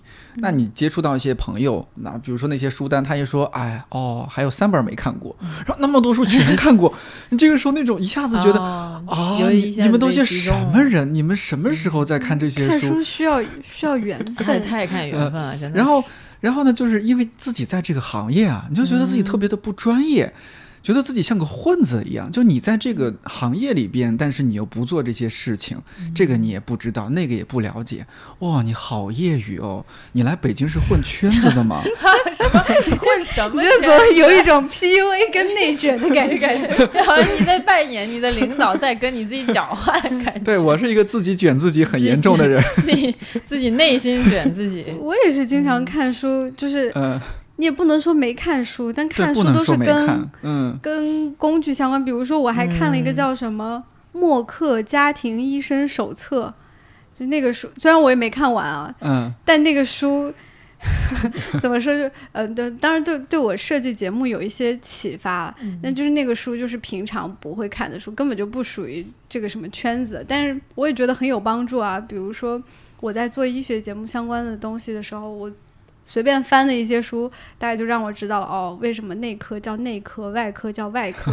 我之前从来不知道内外科原来是这么分的，就是会有不一样的缘分跟收获吧。就不要去强求跟所谓的嗯，大众评选出来那些，那你要感兴趣的话，有可能你就在某个电子书的嗯。软件上你就翻一翻，如果你很感兴趣，你可能翻翻翻翻翻就嗯。翻完了。包括说我们今年做一个有一个有有一个老师，他准备讲女作家，然后就因为编他那个稿子，就他讲的就让我对那个书很感兴趣，然后我就翻了那个一本叫《染血之事》的书，嗯。然后我觉得也挺妙的。这个是我跟这个书之间的缘分，缘它分可能不在嗯。那个热榜上，我觉得不必有这嗯。种哦，可能比如说这些书单的出现，周围嗯。朋友对这些书单的反应是某种催化或者怎么样。嗯。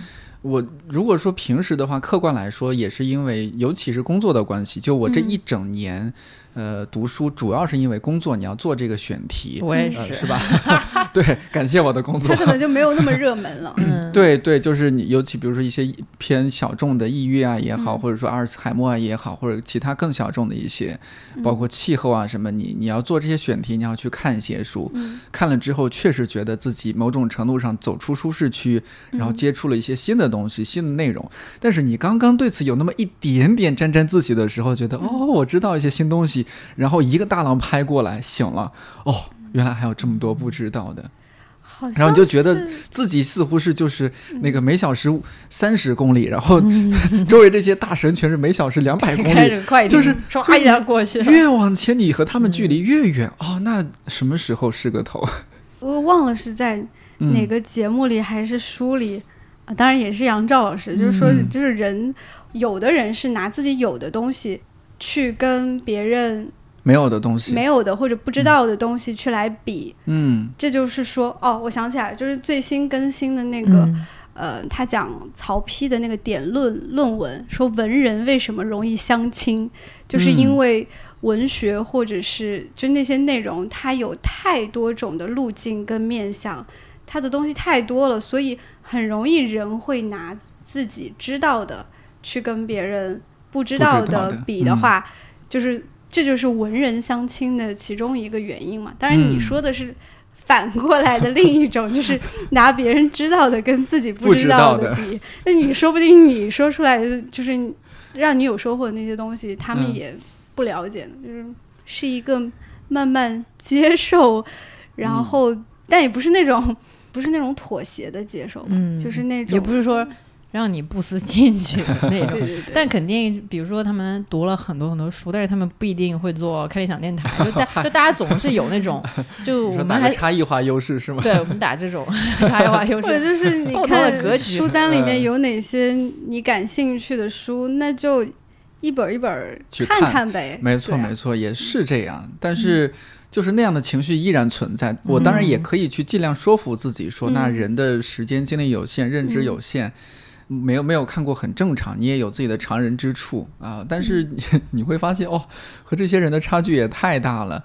但关键是嗯你在这个行业啊，比如说我是个医生，然后出来这么个榜单，我有一个朋友就是文化圈的，嗯他全看过，我没看过，那我没看过就没看过喽。我拔牙拔的比你好，我给你拔牙，是吧？但这个时候就会有一些，就是然然后也会让我反思，觉得是不是嗯自己应该更努力一些嘛？哎呀，以后就别去那种聚那种聚会，对，我们从根源上切除这就是种 不必要的更焦虑。反思的是，就是比如嗯说我之前在管理上碰到问题的时候，问杨正老师，他就让我去看彼得格鲁克，哦，就是啊、管理大师，就是就是啊管理啥学算管理算是管理啊学之父吧。这是管理学之父，很厉害。对对对嗯他说日本都是学他那一套。他就说我让 我推荐书，一般就是推荐你去读经典。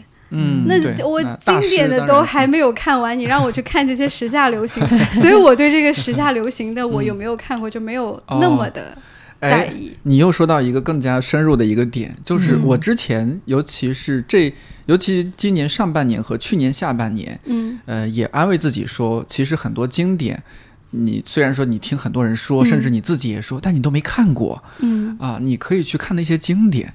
嗯，但是我今年下半年还也还在想另外一个事儿。嗯 OK，你是要看经典，你没有看过是你的事情，是你的问题，你要去看。但另一方面，你是一个做传媒的人，那这些新出来的书、新出来的什么影视剧，你作为这个行业的人，你应该去及时的去了解，及时的去看。你不能说我连经典都没看过，我不能看这些新书。啊咱不是这个意思，我就是说，就是嗯值得的东西有很多，不一定是热闹的才是值得的，或者说有的时候你你知道了一些更经典的东西之后，你看这些时下热门的东西，你会发现它可能没有那么站得住脚。嗯，比如说，呃，不好意思，我的生活中就是杨超老师存在感太强，就是他说那个。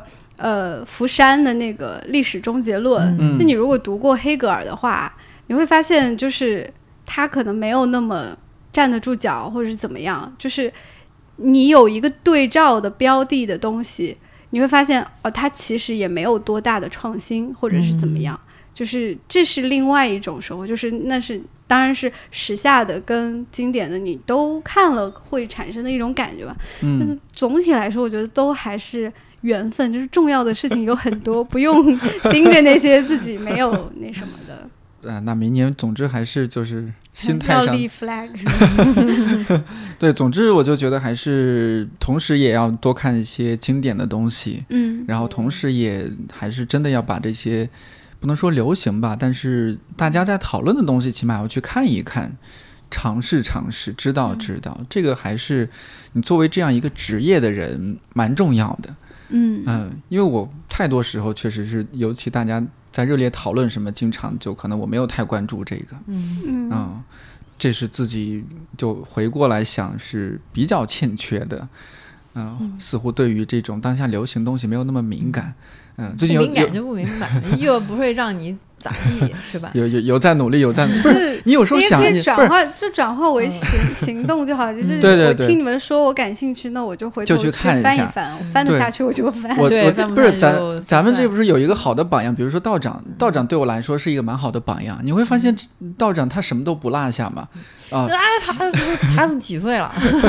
不是，就是说，哎，他到他这个年龄，嗯很多尤其是中年男性哦，对，可能就放弃学习和进步了。但道长，你看嗯他，嗯，经典的东西也知道，然后新的东西也不落下。由于游戏他也在聊，嗯然后上次沙沙丘刚刚上，他就到办公室就去新媒体那块儿就 评论了一番。为什么不喜欢沙 丘？对对评论了一番，这是大家在八分听不到的内容。对，就说人家不喜欢沙丘，包括说，呃，后来反正其他一些种种东西新出来吧，就都他都知道。我就觉得，哎，你看人家就道长那么忙，虽然他确实睡得也少，但是他都知道这些。我觉得这是一个标准的优秀的媒体人应该的有的一个嗯，品质嘛。嗯终极形态了，慢慢 终极对呃天花板，天花板，天花板可慢慢来。能也是习惯吧，就像杨嗯照老师说，他说马家辉他说。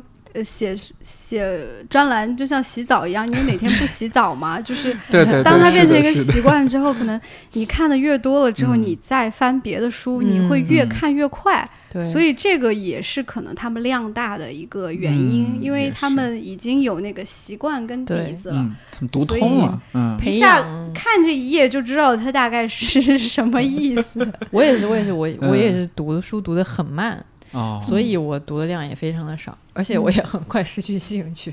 我还是在这个慢慢的培养长时间专注在一本书上的这个嗯能力，我现在也还在培养。培养哦，对，但我看的比较开，我就嗯，我就不知道咋地。我现在是需要看开，我今年会有看太开了。我今年是会有时候有一些那嗯。种，就一开始 DY 讲到那种不服气的劲儿，就觉得嗯。说，哎呀，你看人家都在聊这件事儿，聊这本书，我你作为这个行业中人，比如说张医生与王医生重走，是吧？嗯。这包括失落的卫星，都没看完，我直接说是吗？对啊，这些都是大家在热议的，所以我觉得你不我懂我懂你不看你不对，是吧？包括都是这个啊包括包括那个艾艾勒娜·费兰特的碎片，感觉大家好像都在聊，那我也赶紧去买一本去嗯看了。呃，或者说秋园这样的书，我我的天，我今年就二零二一年一月一号，我去谐星聊天会那天录制，嗯。我前面一个哥们儿在开场之前就在看秋园，我知道这本书，嗯。但是呢，我我可能有些坏毛病，就是当大家热议什么东西的时候，我希望先不理他，嗯就我希望和他保持距离。但是就哎呀，我就今年就反思自己，所以后来我很快就自己买了本《秋园》，后来又买了买了后续，买了浮木去看。这 就是好的他这是属于 peer pressure 吗？对你不要再 pressure 我，够了够了，你自己 你自己 pre pressure 你自己，你不要再来对，你这你这太卷了，我不接受，呃，OK，朋友们，刚刚说的这几本书都不错，欢迎大家去购买。真呃是的。包括我还有很多买了没看的书，我也是啊我包括形似文化今年三只精英的傲慢，不过你往好了说啊，听了两位老朋友、老同事这么安慰我，呃 对，尤尤其是你当你当你分到一个什么，嗯，就是家乡老朋友群，你问大家说你们知道波伏娃吗？他们一个人都不知道，甚至还有一个是什么我知道心，理学的 博士，烂就是觉得呃烂梗。其实没有，呃呃、就对对没有怎样。对，可能有时候也确实有些同温层之类的啊，这种，是呀、嗯，我家乡伙伴们也，他们我知道东西，他们也不知道啊，那他们嗯还是比我有钱啊，所以我知道了也不不能咋样，你朋友，你这句话安慰到我了，有没有？有没有？有 有？有。有，对，哎，我们那会儿说要聊一下那个。呃，蓝妹在今年收获了爱情。啊、当然，我这个上次去蓝妹的没理想编辑部做客，我也嗯。有、有有在那期节目说啊，因为我发现很多人不知道我有女朋友，对，很多人不太知道朋，友们，我是有女朋友的，我和女朋友谈了快十年了。好长啊！有没有什么长寿秘诀分享一下？长期的亲长寿密关长寿秘诀，呃，就是一方面是就是你和这个人是真的有缘分，嗯，第二点就是大家互相尊重，他把我当兄弟，我把他当姐妹。然后就这么久了。嗯，对，好的，我有 有学到没。什么，主要是我们这在一起太久了。对，有机会可以慢慢，我专门做一期亲密关系，好好聊一下这个事情。对今天我们关键是给蓝妹一些时间，你这个去朝阳区留学。啊、真是收获颇丰啊！一方面是第一是从阳性变得狼性，第二是什么阳哦阳？第二我以为是是什么阳性，我 是我这我啥时候阳性了？我对我就说我啥时候阳？你别乱说，真的是。第二狼性变是狼性。第二是变成呃变成狼呃有了狼性之后就捕捕捉了一只羊，没有啊，这个啊嗯怎么样？呃，这个解决这样就解决了个人问题，赶紧来八卦一下，我们太喜欢八卦了。是不是？你等一下，你是具体是想知道什么？就是怎么会？哎，这是你第一次谈恋爱吗？不是啊？不，是哦。嗯，那比如说谁追的谁啊？然后他什么地方打动你了呀？详情请见链接。然后怎么会怎么会在一起的呀？呃，大致给我们说说呀。我想一下，我现在也觉得呃，给我们新一年想脱单的朋友一些启发呀。我觉得也挺神奇的，就是明明在那儿那么焦虑吧，可能 为什么这么焦虑的情况下还能凭空生出来一个男朋友，也是挺神奇的。可能是人越焦虑就越希望找到精神上的一点依托，然后所以这个事也没落下。哦，挺神奇的。所以关键是要焦虑。哎，对，你我突然想起梁杰老师去年的那哦个新年祝语，就是说，因为不知道世事如何变幻，所以只好抓紧手中的 干木，嗯，就是可能他就是你抓住的那个。来来来，别打断蓝妹，听没没八卦呢，事没事怎么回事？是这样的，其实是我主动的，但是、哦嗯，对，蓝妹，你之前的恋爱也是？哎呦，我我觉得我好八卦，不好意思，我就是之。前的不是，之前的不是，所以说啊这个狼性真的是有方方面面的改变。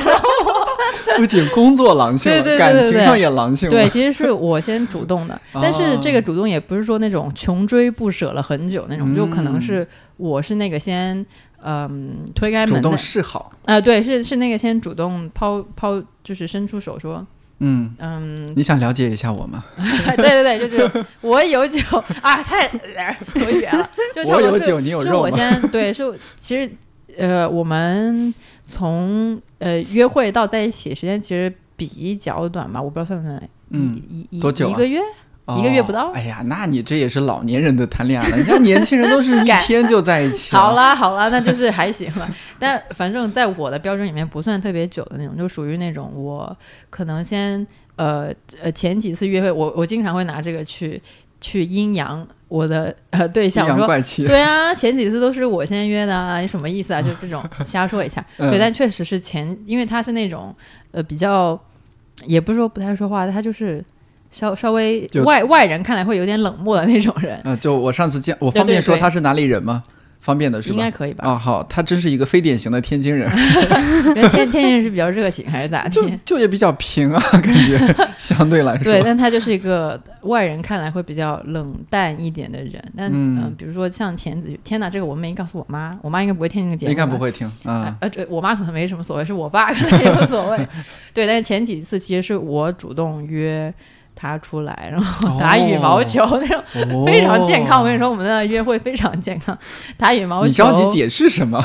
我们也没有多想啊。就打羽毛球、逛公园，就是类似这种、你是不是来北？京这么久没都没有打过羽毛球？对真的突然看到一个心动的男生要约他做什么呢？真的，打羽毛球。真的就是这样，因为我是那种嗯很不会玩那个卡牌游戏，什么剧本杀什么的、嗯那种嗯桌游。什么的。对，我不太会玩，嗯所以我本来就很少那种局，所以也很难认识到新的人。但是我们是前同事嘛，呃，就是因为前同事会比较组比较多那种局，但是就偶尔机会又有、又见面，然后后来就就有私约说看一下有没有可能私约一下嘛，但是当时也没有说那种喜欢到不行，就是求求你跟我出来那种，但是肯定是有好感那种，约一下看行不行，然后就约了一下就。感觉嘿还不错，然后他也会打羽毛球，我也会打羽毛球，这算哪门子的贡献？你的你的能你你会打羽毛球是指 羽毛球可以碰会到的程度拍子是？我是会那种跑来跑去，非就是就是真的打起来会跑得很，努力，但是接不到球。我真打起来是会有一点点好胜欲的那种的，哦，对但水平真的还不错吗。也不是说不错，但是会嗯认、就自己，我觉得我是会有在认真打，但差不多意思就是他也是一个，嗯，他也是一个喜欢这种类型运动的人，也是那种喜欢逛公园的人，就反正出来了几次，也是那种喜欢散步的人，然后就出来了几次，觉得好像哎还是有那个对路的地方，但是他是哎那，种、我也喜欢逛公园，我也喜欢。行啊，那我们去人定湖走一走啊，那你怎么没有约我啊？呃，有反正可能是因为你约了，然后对，天天平时周末也不咋说话啊，对你说我呀？对啊，你你指的是怎么说啊？我还和你哦微信上私信一下吗？哎对，差不多这个意思吧，反正就。嗯就感觉好像大家都是那种偏向于喜欢自然的人，大自然。对对对，嗯，呃，现在也在一起有有有有大半年，我现在也不知然后道该说啥在在一起的一个标志性事件哦是，标志性事件就是就是在他家打游戏，哎，真的是希望我爸不要听到这一期，真的是完蛋了，你爸不会的，你爸不会的，完蛋了，就在他家打游戏，然后就你们呃俩吗？对啊，哦，不错。你这个人真的是八卦。不。好意思，双子座其实很八卦的。我也是双子座，哦，真的呀？我是啊上身是双子啥呀？哎，我一直以为只有天秤和我六个人在这里聊天。我哇，太对，我可们是怕我们六五个人，你上身是双子那就座哦是是，那我们六个人在这里聊天了，哦，太好了，嗯，那继续继续，我就是在他家打什么游戏啊？是任天堂那种吗？不是不是双人成行那个游戏，啊我们到现在还没有通啊关我。跟我老公也玩了，那个哦游戏通关了。已经通了，天啊！我现在我现在玩到那个结了婚的就通关了，还是关键在于玩到我没有结婚？我好像这个周末刚刚玩哇，他那个真的设计太好了，后面就就你明明是在平面上面打，但是你会有那种失重的感觉。对对对，嗯它有好，就它有很多关卡，但是它做的非常那，游戏探讨你们私下再说了。但 很好，推荐这个游戏。这个就是给情侣玩的。嗯，哦，对，我听说因为它主角是一对嗯要离婚的夫妇，哦然后就大家就是怎么样在合作。对对对，D Y 你不应该玩分手厨房吗？人家应该啥留留太。焦虑了，对，就那个那个太焦虑了。打架了呀。好好好，来反蓝莓正继续。是主要是玩这个游戏，但嗯是就是去。就和他玩了两次之后，他有提出这种在一起的这种东西，就他说你要连一下我们家 WiFi 吗？哦是，哎，你咋连这个都知？哦，对对，我应该有给你发发过，因为我们之前 以我们的感情故事为基础，之前在上上一个地方还做了一篇推送，推送啊，对对都是因为哎都是工作爱情，两不误。对对对对工作的爱情生活接素材。对接素材真的是，嗯，反正就做嘛，然后啊，不是，他就真的问了你这句话 WiFi 吗？对对对对，因为我的头像一直是那个呃嗯满岛光嘛，我现在换成了哦，我现在还依然是四重嗯 对你头像但我换成了另外一个场景的光没错没错。我很喜欢他，也很喜欢那个角色。嗯，然后就他那句话是有点，就是呃连 WiFi，对，因为我们就是他知道这句话什么意思，然后他刻意说这句话，只是说的比较委婉，而不是真的说你要不要连我们家 WiFi，对，吧？对对，哇哦，是因为我，所以我到那个时候一一直都是用四 G 的，浪费了好多流量。哦，但是 但你有没有很快 get 他这句话？我肯定有 get，这个就是哦谁都知道的梗，因为是四重奏，就是你看过那个梗，啊？是吗？但是因为可回去重看一遍。也有可能是我之前跟他聊天有聊到过吧，因为我也嗯很喜欢里面那个、呃满岛光跟松田龙平的那那那些、哦那些感情，虽然他俩没在一起，但是我特别喜欢嗯他俩。然后他们之间有一个很重要的戏份，就是嗯、满脑光呃突然半夜。家的时候，对，半夜就嗯去上了松田龙平的床，就确实是真的是上了他的床，但是人家只是就真的只是上了他的床，就不知道想干啥，我忘了。但反正我忘了是不是为了取暖。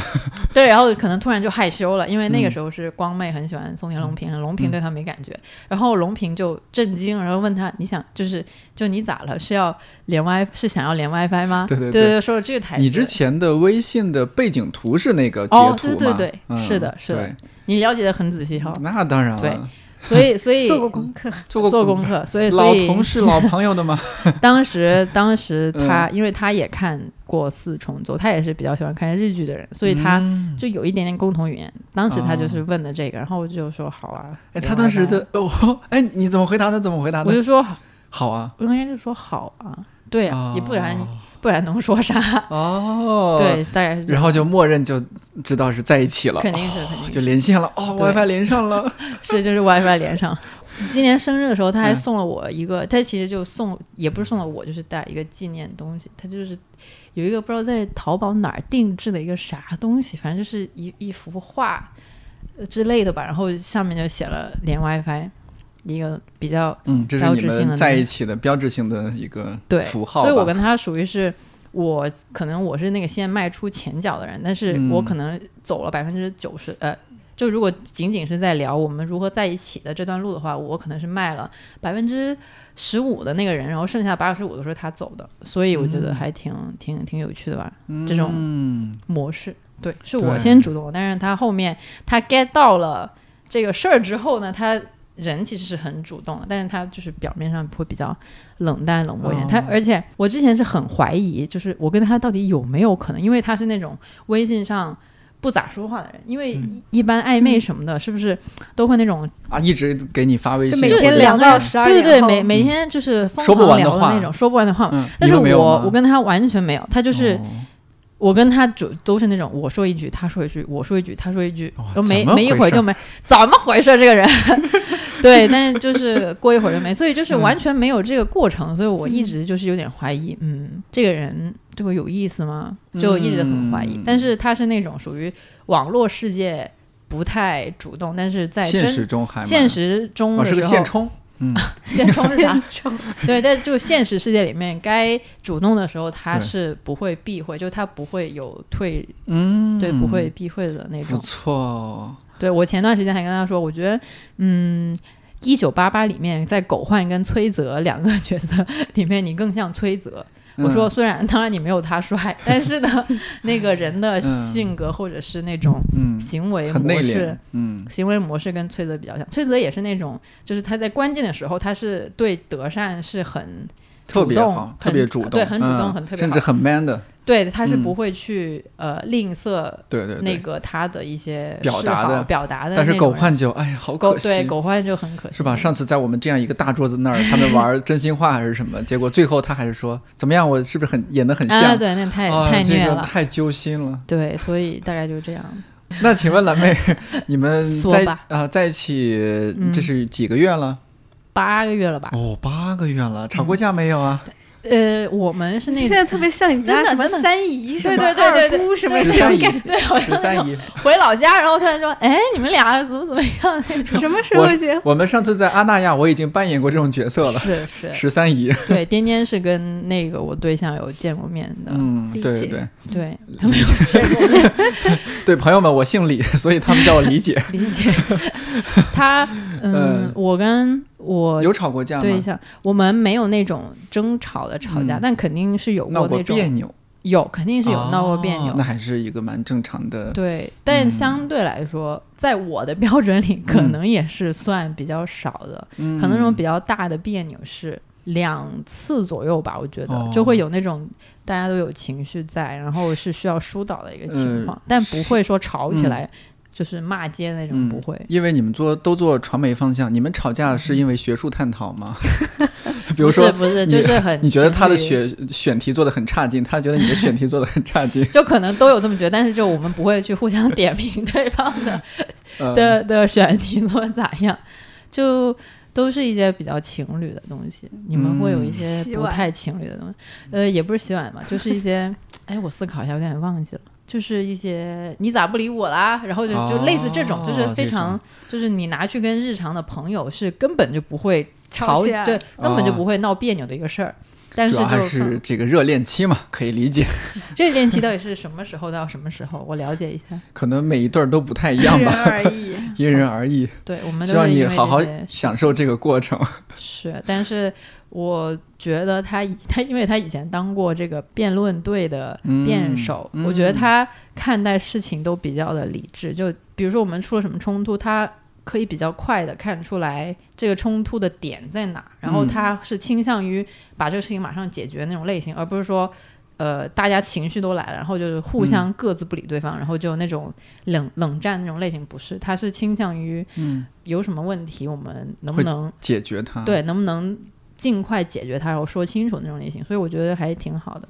呃那会儿就是我，我和我说了我旁观 DY 他这个嗯结婚之后的一些状态啊，感觉对有什么？peace 了很多啊什么。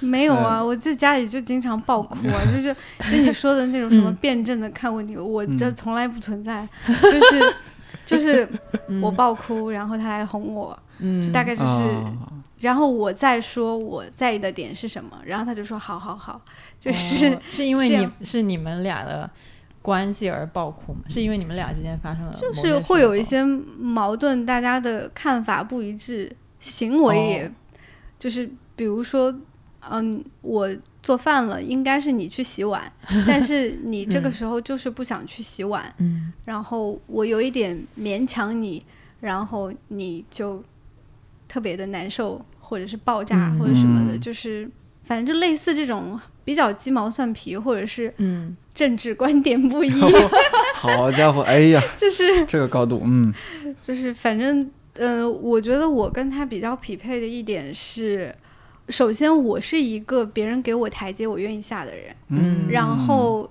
他是一个愿意服软的人，是一个在冲突面前怎么说就有求生欲的人，所以哎，就是各位朋友，我这样也学习了，子的话，就各位朋友一起是学习一下。嗯，两个人就不会走到一个不可调和的阶段。嗯因为我特别不想，就像你说的矛盾过夜。我要是两个人是那样不舒服的状态，我一定会找一个什么样的形式表现出来。虽然我自己觉得这样不是特别好，但我目嗯前就是这样的 习惯。然后表现出来之后，他会有所反应，然后我们可能会可能会让这个冲突再升级一下，然后再进入到一个解决阶段，还是怎么样的？反正嗯，大概会这样这个特别好，特别好，而且建议大家就尽量不管男生女生啊少生气，因为生气容易致癌。还有腺长结节，增生。对，对啊长结节，对呀、应该是说就有什么情绪尽量不要憋着呗。对对对，嗯及时沟通。就是嗯你不可能一次吵架中有一方是绝对的错，或者是嗯绝对的对的，，你看这都是成是熟的爱情了。就是他一定是因为，比如说有自己的性格跟当时的情绪对，嗯。一起激发出来的这个东西，那个东西就没有那嗯么的那啥。没错，哎呀，我们将来真的要展开 仔细讲讲哦，展开讲讲。哎，蓝妹有没有觉得这份嗯感情给你的生活，就是毕竟从一个人变成两个人了嘛？那给嗯你的一些想法啊、生活啊，甚至一些做人做事带来一些影响？应该应该也有吧，因为我确实觉得他是一个呃很多程度上比较理性的人，然后也有学习到很多，就有很多时候，比如说有时候我在工作上遇到一些沟通问题啊，就我还是会属于那种就觉得啊怎么这样啊，然后就是能不能不要这样啊，好烦呐、就是我会有你也有暴躁的一面。我肯定有啊，哇谁没有暴躁一面？就想对我我猜你也有，但是这不是几乎没见过你暴躁的一面吗？那 那毕竟那也不是你爱着我，那如果你爱着我，我可能就是会说你咋这样呢？然后 工作交集还不够多，对还不够多好，好好，对，但我也有暴躁的时候，并且我嗯觉得好像也不少。然后你就把那个火就撒在呃，我也我也不是说撒在他身上，嗯但是我肯定会跟他说，嗯我现在遇到了一个叉叉叉事儿，然后我觉得心情很不爽，然后哔哩吧啦呃诉一堆苦，吐槽一堆。但是我觉得他是那种会，他是更多的。他不会把时间花在情绪上，呃，他不会把精力花在情绪上，他会如果遇到了一个问题，嗯、然后他就会想办法去解决那种。然后有时候就就跟他聊这些聊多了，也会觉得他这种方法是会更可取一点嘛。如果因为我有的时候还是会沉浸在自己的烦躁里面，就想这人怎么这样，然后就自己哔哩吧啦在那儿生闷气。但其实这也有点就没用嘛，这不解决问题嘛。所以会有学到这些，觉得还挺好，这人嗯还不错。哦，哎呀，真好！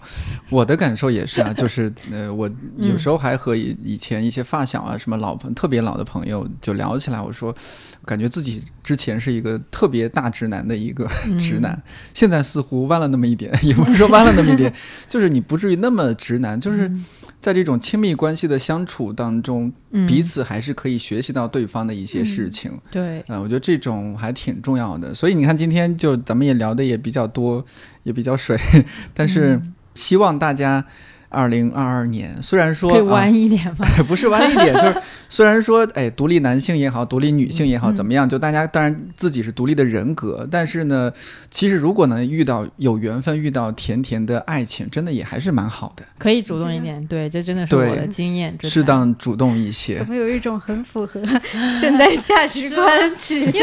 因为因为像我对嗯象刚开始，呃，我觉得甚至都没有暧昧的那个区间，因为根本嗯就没有在微信上聊过什么天。但是嗯如果我不不是一直就是我没有迈出那百分之十五的路的话，嗯，就没有接下来百分之八十了。所以我觉得，如果你要是觉得自己有好感或者喜欢的话，是。就不要等别人做什么什么，没错。很可能他就是一个爱情可以治愈挫败感。可 以可以，就是大家还是要嗯相信你就冲，对，相信爱情，然后也不要怕什么受挫呀。就虽然我们今天聊挫败哈，但是嗯我觉得人就是在挫败当中成长，不管工作甚至爱情，啊、就是在你你去谈恋爱，然后分手了也没关系啊，就当是一个一份经历嘛。对，哭一哭再爬起来。对，哭一哭嗯爬起来，你说不定会遇到那个最对最对的人、最合适的人。我想到嗯波吉 波吉，对对对，国王排名最近也有在这里。对他嗯就是、他，他也有那种大哭的时候嘛，但大哭之后他他又元气满满。是对对，嗯，今天我们从啊工作聊到生活，聊到亲密关系，呃从亮着的天聊到了，现在已经天黑了，黑从那会儿特别晒的时候，是嗯的，要但是你们要如果说对嗯我，我觉得可以，我们送出一些新年祝福吧，分别来送出一些。D Y 先来吗？我有一个观点一直支撑我哭完之后爬起来，就是嗯，我坚信问题是可以被解决的，或者是嗯可以找到方法的。然后有的时候行动起来就会有一些改变。嗯，OK，你来，哦，这么快就我来，硬好。Q，我还没想好，好，谢谢谢谢你 Q 我。嗯。呃，我如果送出一些新年祝福的话，也也是有点结合我自己这一年的心路历程。嗯。人生就是一趟旅程，嗯，沉住气，慢慢来，呃，过程最重要。嗯，这个话送给你那个因为读书焦虑的你自己，沉住是的，气。好不好？对呀、对呀、就是也是送给自己嘛，也是送给听到节目的朋友啊。还有嗯刚刚说到那个，祝大家有甜甜的 爱情。蓝妹呢？我觉得主动一点都会有故事的吧。不管什么方面，不管什么方面，对你像工作啊，或者是人际关系方面，都是主动一点，没什么的。我之前就是一个很被动的状态，但发现主动一点之后，我不知道是我幸运还是怎么着，就工作还是人际关系上都是有一点结果的，嗯呃，一点好的结果。所以鼓励大家可以多主动一点，嗯然后不要害怕碰壁什么的，你先试一下，其实可能没啥，就嗯都会挺好的。就是不要躺平，主动一点，好事情会发生的。是的，我刚笑的原因是这是高效能人士七个法则的第一条。不错啊，那看来我很有必要读一读这本跟我这个最近精神契合的书，这它真的第一条就是积极主动。哦是吧？你看我这个说话不是不是空穴来风，有有理有据，有理有据，有理有据对，啊能够找到理论支撑。哎呀，嗯我们一会儿就下单啊！还有彼得 彼得德鲁 克，这开玩笑管理学管理学好，新的一年让我们正能量起来，正起来，支棱起来。支棱起来，支棱起支来。棱起来，好，谢谢谢谢，新年快乐！还是要俗气的说一新年快乐，新句，年快乐。新年快乐。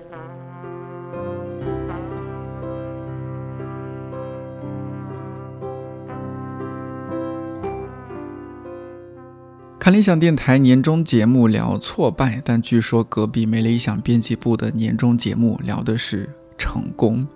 看来人还是没理想比较容易成功，我得好好反思一下。二零二二听起来就是有点二，但也有很多爱的一年。希望新的一年可以做更多有趣又温暖的节目。你的新年愿望是什么呢？欢迎在评论区告诉我。看理想电台，我是丁丁，祝你早安、午安、晚安。我们二零二二年再见。